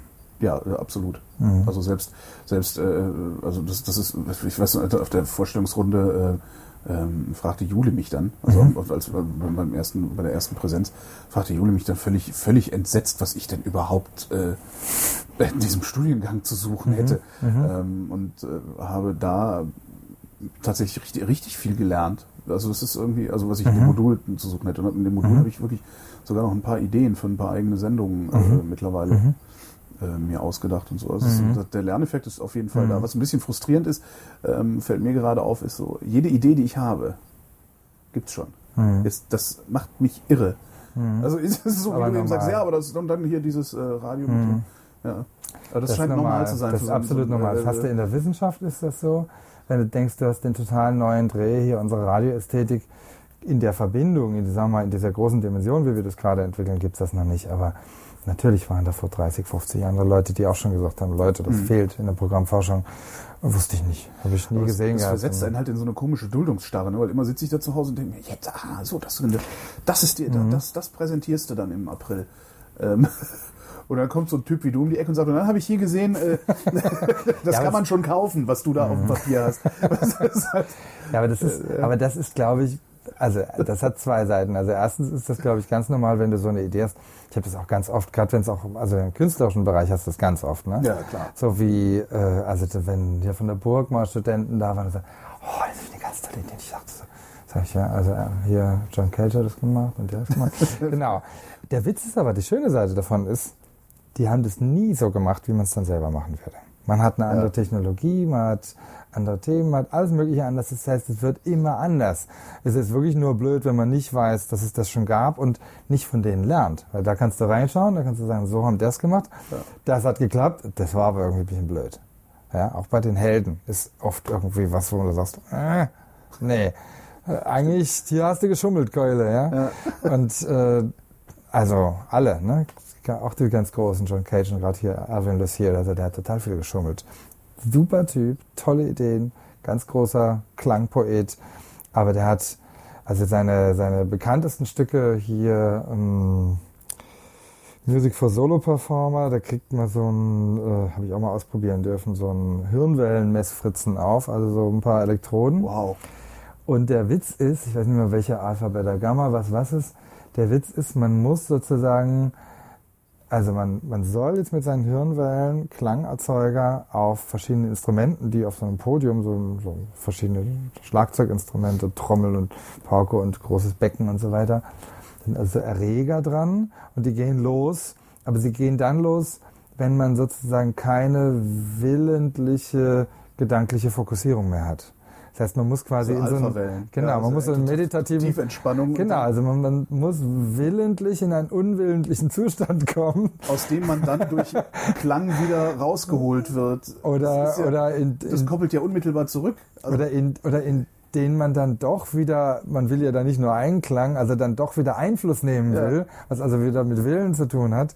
Also es ist so schöne Widersprüche drin. das, das ist ein, ein einziger Widerspruch. Das ist, ja grauenhaft. es ist wunderschön. Ich also würde, du sitzt halt dran, in dem Moment, wo das Becken zing macht, fokussierst du dich aufs Becken und dann ist deine Entspannung weg. Genau, Das ist, genau. äh, Also die, diesen, Super. Die, diesen wunderbaren Widerspruch. Aber er hat geschummelt. Also das ist, ähm, ich habe das mitbekommen, wie der das, wie der das mischt. Äh, ja, der, wenn da mal nichts kommt, dann schiebt er halt ein bisschen, dann kommt halt doch was und so. so. Dann wartet er halt doch nicht auf die Alpha-Welle. Also wenn er nicht selber das Ding aufhat, sondern am Mischer sitzt oder so, ne? Und äh, das ist dann so ein bisschen, aber die Idee ist trotzdem super, so what. ja, stimmt. Also immerhin reden wir drüber. Genau. Darum geht's ja letztlich. Ja. Genau. Und von daher ist es, glaube ich, wirklich, ähm, das ist so. Ganz viele Ideen waren immer schon da. Wir machen ja jetzt auch eine Tagung. Wir bin ja noch beim Studienkreis Rundfunk und Geschichte. Bin Aha. ich jetzt seit, seit einem Jahr Vorsitzender und das ist ein deutsche Radio, historische Radioforschungsverband, so mit vielen Radioarchivaren und auch Redaktionsleute und dann auf der anderen Seite so Medienwissenschaftlern drin. Und das machen wir zu Medienumbrüche im Rundfunk seit 1950 und eben mit der Fragestellung, ist es denn alles so neu, was wir da haben? Jetzt im jetzigen Umbruch. Ja, ist Listener Participation, klar hatten wir früher Hörerpost und so weiter. Also was, also wo, wo sind wirklich die qualitativen Unterschiede? Ähm, ist es, also hat's, hat's den Umbruchcharakter oder bleibt am Ende nicht viel? Muss man natürlich auch spekulieren, aber Ich habe ja den Verdacht, dass, dass am Ende äh, nicht viel Umbruch bleibt. Mhm. Das, äh, das Einzige, was, was, was glaube ich, was passiert ist, dass die theoretische Diskursmacht, die Radio hat, Mhm. im Internet äh, sich auflöst. Was aber auch egal ist, weil diese Diskursmacht hat Radio nie wirklich so wahrgenommen, wie es, das, wie es das, wie ich mir einbilde, äh, äh, technisch und sozial hätte tun können. Ja, wieso soll ich es auflösen? Weil es anfängt zu rauschen. Ich, Mhm. äh, also du hast sehr viele, sehr viele Kleinst, Kleinstdiskurse, die da stattfinden. Ähm, in, in, also die Öffentlichkeit, die, Öffentlichkeit fragmentiert stärker. Mhm. Und äh, also oder am einfachsten wird es Ja. wahrscheinlich sein, wenn man das äh, auf, auf, auf Basis von Kampagnenfähigkeit Mhm. betrachtet. Also Radio, so wie es jetzt ist, mit, mit so quasi Oligopol auf, auf, auf Frequenzen. Mhm. Äh, es, es kann nicht jeder beliebig senden. Äh, du hast eine relativ große, große Menge an Menschen, die du ansprichst. Das heißt, du bist theoretisch sehr gut kampagnenfähig mit Radio heutzutage. Ja. Ähm, und das bist du mit Internet nicht mehr. Das ist nicht mehr steuerbar. Also ich könnte heute per, übers Radio kannst du eine Revolution machen. Übers Internet macht die Revolution sich. Mhm. Ist so eine Vermutung, die ich da habe. Also, Mhm. Mhm. Ob das so ist, weiß ich nicht. Also Ja, ja, ich, wir, sind, also wir haben halt das Problem, wir, wir stecken halt mitten in der Revolution und wie willst du die betrachten, wenn du drin steckst? Du weißt, ne, ist ja, ja, das sieht man ja auch daran, wie kopflos unsere Politiker und, und, und, und Funktionäre Mhm. gerade unterwegs sind, die Mhm. äh, ja eigentlich die sind, die Antworten geben können oder die, die, die Mhm. sich verstehen als diejenigen, die Antworten zu geben haben und äh, die wissen halt keine und halten halt krampfhaft daran fest. Was sie gelernt haben. Ja, ich, ja, ich würde ja auch nicht dran glauben, dass es sozusagen bei einer, bei einer weiteren Vervielfachung der Angebote und das Publikum würde sich da komplett drauf verteilen oder so ähm, bleiben würde. Aber ich glaube das eigentlich nicht. Ich glaube, es wird sozusagen, Radio wird per se Programm bleiben und kommt aber gleichzeitig, und das ist auch so ein hier Music for Solo performerischer äh, interner Widerspruch vielleicht, ähm, kommt einfach nicht drum rum, gleichzeitig, wenn es das Netz benutzt, Personalisierung, Zeit, Ortsunabhängigkeit, Interaktionsmöglichkeiten weit verfügbar zu machen. Und das wird eben nicht äh, passieren, ohne dass sich das wiederum aufs Programm abbildet. Das heißt, ja. ich glaube, das Programm wird anders klingen. Und ich habe halt on the side andere Nutzungsformen. Ähm, und wahrscheinlich viel mehr kann man jetzt nicht sagen. Also das was, was, was mich immer interessiert ist, äh, oder interessieren würde, aber das, da müsste man in die Zukunft gucken können oder abwarten, äh, abwarten und den Gedanken nicht verlieren, ähm, ob Programm über, also aus welchen, aus welchen äh, ähm, Einzelteilen sich Programm zusammensetzen wird. Mhm. Weil im Moment ist es ja so, dass, dass du, du hast dein Programm und diesem Programm wird eine Identität übergeholfen, die es natürlich nicht hat. Und jeder, der da einmal drüber nachdenkt, merkt auch, dass, sie das, dass, dass, dass dieses Programm keine Identität hat. Es gibt ja, andersrum wird ja auch so ein Protohörer, ne? es gibt ja so den Durchschnittshörer. Mhm. Ich weiß nicht, ob du dieses Konzept Persona. kennst. Ja, ja, so eine mhm. Persona, genau. Mhm. Ähm, und genau dasselbe wird ja auch mit einem Programm gemacht. Da wird ja so ein, so ein, so ein Kosmos, so ein Kleinstkosmos mhm. erzeugt, äh, äh, in dem definiert wird, wie ist das eigentlich? Ist das, mhm. ist das eher äh, ein Streetworker-Typ oder ist das ein Hedonist? Äh, mhm. Ne, so, mhm. Und ich glaube, dass sich das auflösen wird irgendwann. Ich glaube nicht, dass das auf Dauer haltbar ist. Ähm, meine, meine Idee da ist, dass in Zukunft wahrscheinlich viel eher das Programm eine, ein, also das, also das Programm nicht mehr homogen, versucht homogen zu sein, sondern sehr heterogen ist äh, und, und, und Tja, wie formuliere ich das jetzt am schlausten? Wie Fritz, also Fritz macht wieder Vollprogramm oder was? Wahrscheinlich, wahrscheinlich wollen die Leute in Zukunft gar nicht unbedingt Fritz hören, mhm. sondern die wollen in Zukunft Golo hören. Mhm. Und es ist an Fritz zu sagen, okay, Golo ist aber einer von uns. Mhm. Aber ich habe ich hab das Gefühl, als würde sich da was verlagern von diesem, von diesem ein Programm erreicht 100.000 Leute hin zu einem zehn Leute, die zusammen Programm sind, erreichen jeweils 10.000 Leute. Mhm. Das ist so ein Verdacht, den ich habe. Mhm. Das ist auch, wenn du so die, die, die, die, die Podcast-Szene anguckst, mhm. was da. Also jeder hat so 10.000 Hörer. Das, mhm. ist, so, mhm. das, ist, irgendwie ein ganz interessanter Effekt mhm. halt. Äh, äh, gut, gibt ein paar, die haben, die haben ein paar mehr und ein paar, die haben ein paar weniger. Äh, aber ich glaube, es gibt da so einen ganz guten Mittelbau, der sich so zwischen 5.000 und 10.000 ja, Downloads stimmt, äh, abspielt. Stimmt, ja. Und ich könnte mir vorstellen, das Programm in Zukunft bedeutet, diese Leute, die da, die da so vor sich hinsenden, die alle ein, ein, ein kleines Publikum haben, was 5000 jetzt nicht wirklich ein kleines Publikum ist, aber die, die alle ein kleines Publikum haben, mhm. irgendwo hin zu bündeln, ohne sie zu formatieren, dann wieder auf ein Programm. Mhm. Ja, das ist klar, das ist sicherlich eine Chance, dass man sozusagen, dass man diesen kleinsten gemeinsamen Nenner da irgendwie mal äh, vom Tisch kriegt oder dass, dass diese Massenorientierung einfach nicht mehr diese Totschlagkeulen-Argument ist. Ja. Aber ähm, es ist immer noch die Frage, ob sich das zum Beispiel dann rechnet. Das ist äh, die Frage, wobei es äh, ja sicherlich, also das vielleicht rechnet es sich dann nur noch im, im Rahmen von Kleinkunst. Also ich, meine mhm. Podcasts, mhm. also mir werfen meine Hörer ja auch äh, was in den Hut. Mhm. Ähm, und äh, ich bilde mir immer ein, oder meine Metapher für, für, für, für das, das Leben außerhalb der Podcastwelt ist eben immer die Kleinkunstbühne. Mhm. Ähm, da tritt halt jemand in Wühlmäusen auf und da gehen mhm. halt auch, ich weiß nicht, 250 Leute hin und bezahlen Eintritt.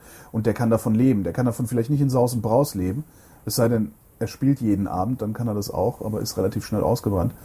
Ähm, aber es geht halt. Also ich mhm. habe eher so, so, so ein Kleinkunstgefühl, ähm, wenn ich podcaste. Und das mhm. funktioniert für mich auch sehr gut. Also das ist auch, also mhm. mein Selbstverständnis als mhm. äh, Kleinkunstbühnenbespieler mhm. äh, funktioniert da ganz gut.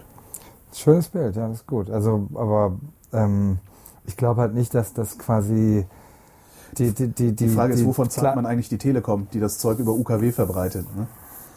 Ja.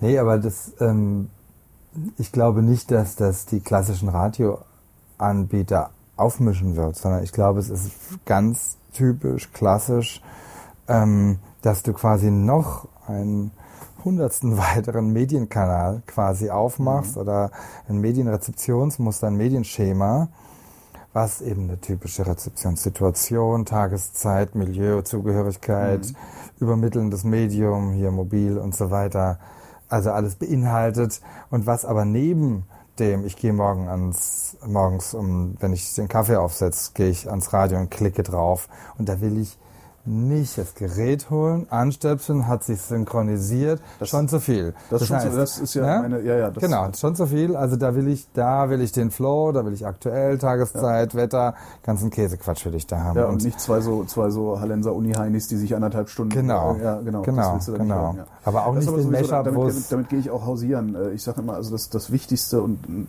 das, gerade wenn es um Podcasts geht, die wichtigste Hürde ist äh, die Bedienbarkeit, also das Interface. Absolut. Das ist, du willst einen Kasten, da drückst du drauf, da kommt Ja. was raus. Ja. Und erstmal ist, glaube ich, sogar egal, was rauskommt. Also wenn ich morgens das Radio anmache, wenn ich abends Mhm. Deutschlandfunk gehört habe oder ob ich Flux FM gehört habe, wenn ich es morgens anmache, ist mir erstmal egal, welcher Sender da läuft. Mhm. Das ist eine ganz interessante Beobachtung, die ich an mir mache. Ich weiß nicht, ob das bei allen Menschen so ist. Nee, geht mir nicht so. Also, nee, ich habe schon, ich habe meine Tageszeiten, da passt was Bestimmtes dazu. Achso, Ja, genau. Da ist, da hat ja, da muss ich aber, ja, genau. Gibt ja so Forschung zu sogenannten Radiomenüs. Das hat das ist ein Begriff dafür, was, was die Leute so an verschiedenen Aha. Sendern zu welchen Tageszeiten für sich so speziell mixen. Mhm. Und was sie wann akzeptieren und was man nicht. Und da, äh, ich glaube, so eine Zahl ist maximal so fünf, mehr hat eigentlich keiner so, mehr als fünf Sender, die er so typischerweise einschaltet. Aber das war noch vor Online-Radio. Also da ist sozusagen der Online-Radio-Hörer, der jetzt wirklich auch irgendwie ein Byte FM oder so ein Online-Only-Angebot auch noch mit integrieren würde, ist nicht dabei oder, oder Musikstreams wobei oder ich Last da, FM und so. da ähnlich beobachte. Also von diesen Musikstreams, also von Last Mhm. FM Geschichten abgesehen, habe ich das Gefühl, dass auch so im, im, im- Bekanntenkreis sich das auch nicht, nicht großartig geändert hat. Mhm. Also, da wird dann halt auch, also drei, vier, fünf vielleicht noch so Online-Radios gehört, aber das war's dann auch. Mhm. Und äh, die sind zum Teil dann wirklich Ersatz. Also Mhm. bei mir merke ich, wenn ich, wenn ich eine, eine Musiktapete will, also so ein, irgend so ein Background-Noise, ähm, da greife ich äh, auf Online-Radios, Mhm. weil die mich nicht durch andere Dinge belästigen. Genau. Wiederum. Ja, genau. Und ich höre dann eben sonst Deutschlandfunk, weil die mich nicht mit Musik belästigen. Mhm. Und falls doch, dann immer mit Musik, von der ich denke, wow, das gibt's. Und das ist halt immer so ein äh, äh, ganz interessanter Effekt. Ja, jetzt natürlich ist- nicht, wenn die da mal ja. wieder die vier Jahreszeiten irgendwie Na spielen. so. eben. Das Aber ist, ich, das, das finde ich unheimlich. Das ist das, was mich äh, an den an den Hochkulturradios also wirklich fürchterlich stört. Die haben was, Vivaldi. ja Aha, genau kann ich verstehen, ja. unglaublich. Finde ich unglaublich dreist, dass die diese, diese langweiligsten, fürchterlichen barocken so Pfeifen Geduddelsdinger. wie mich ist das schon echt okay. Also, Echt? Ich finde das, Ja, ich finde das. Also ich, ich finde, da klingt auch ein Stück wie das andere. Das ist sowas von un also viel austauschbarer als irgendein Madonna-Stück noch. Ich verstehe das gar nicht. Da, also da sollen sie lieber mal ein bisschen mehr Pop reinschieben. Also dafür, dafür spielen sie halt die komplizierten Sachen nachts. Ja, das Wenn stimmt. ich gerne was erzählt Ja, ja. kriegen würde. Das ist, äh, Ja, das stimmt. Ja. Na, da höre ich aber wieder zu. Aber auch nur auf eine Viertelstunde.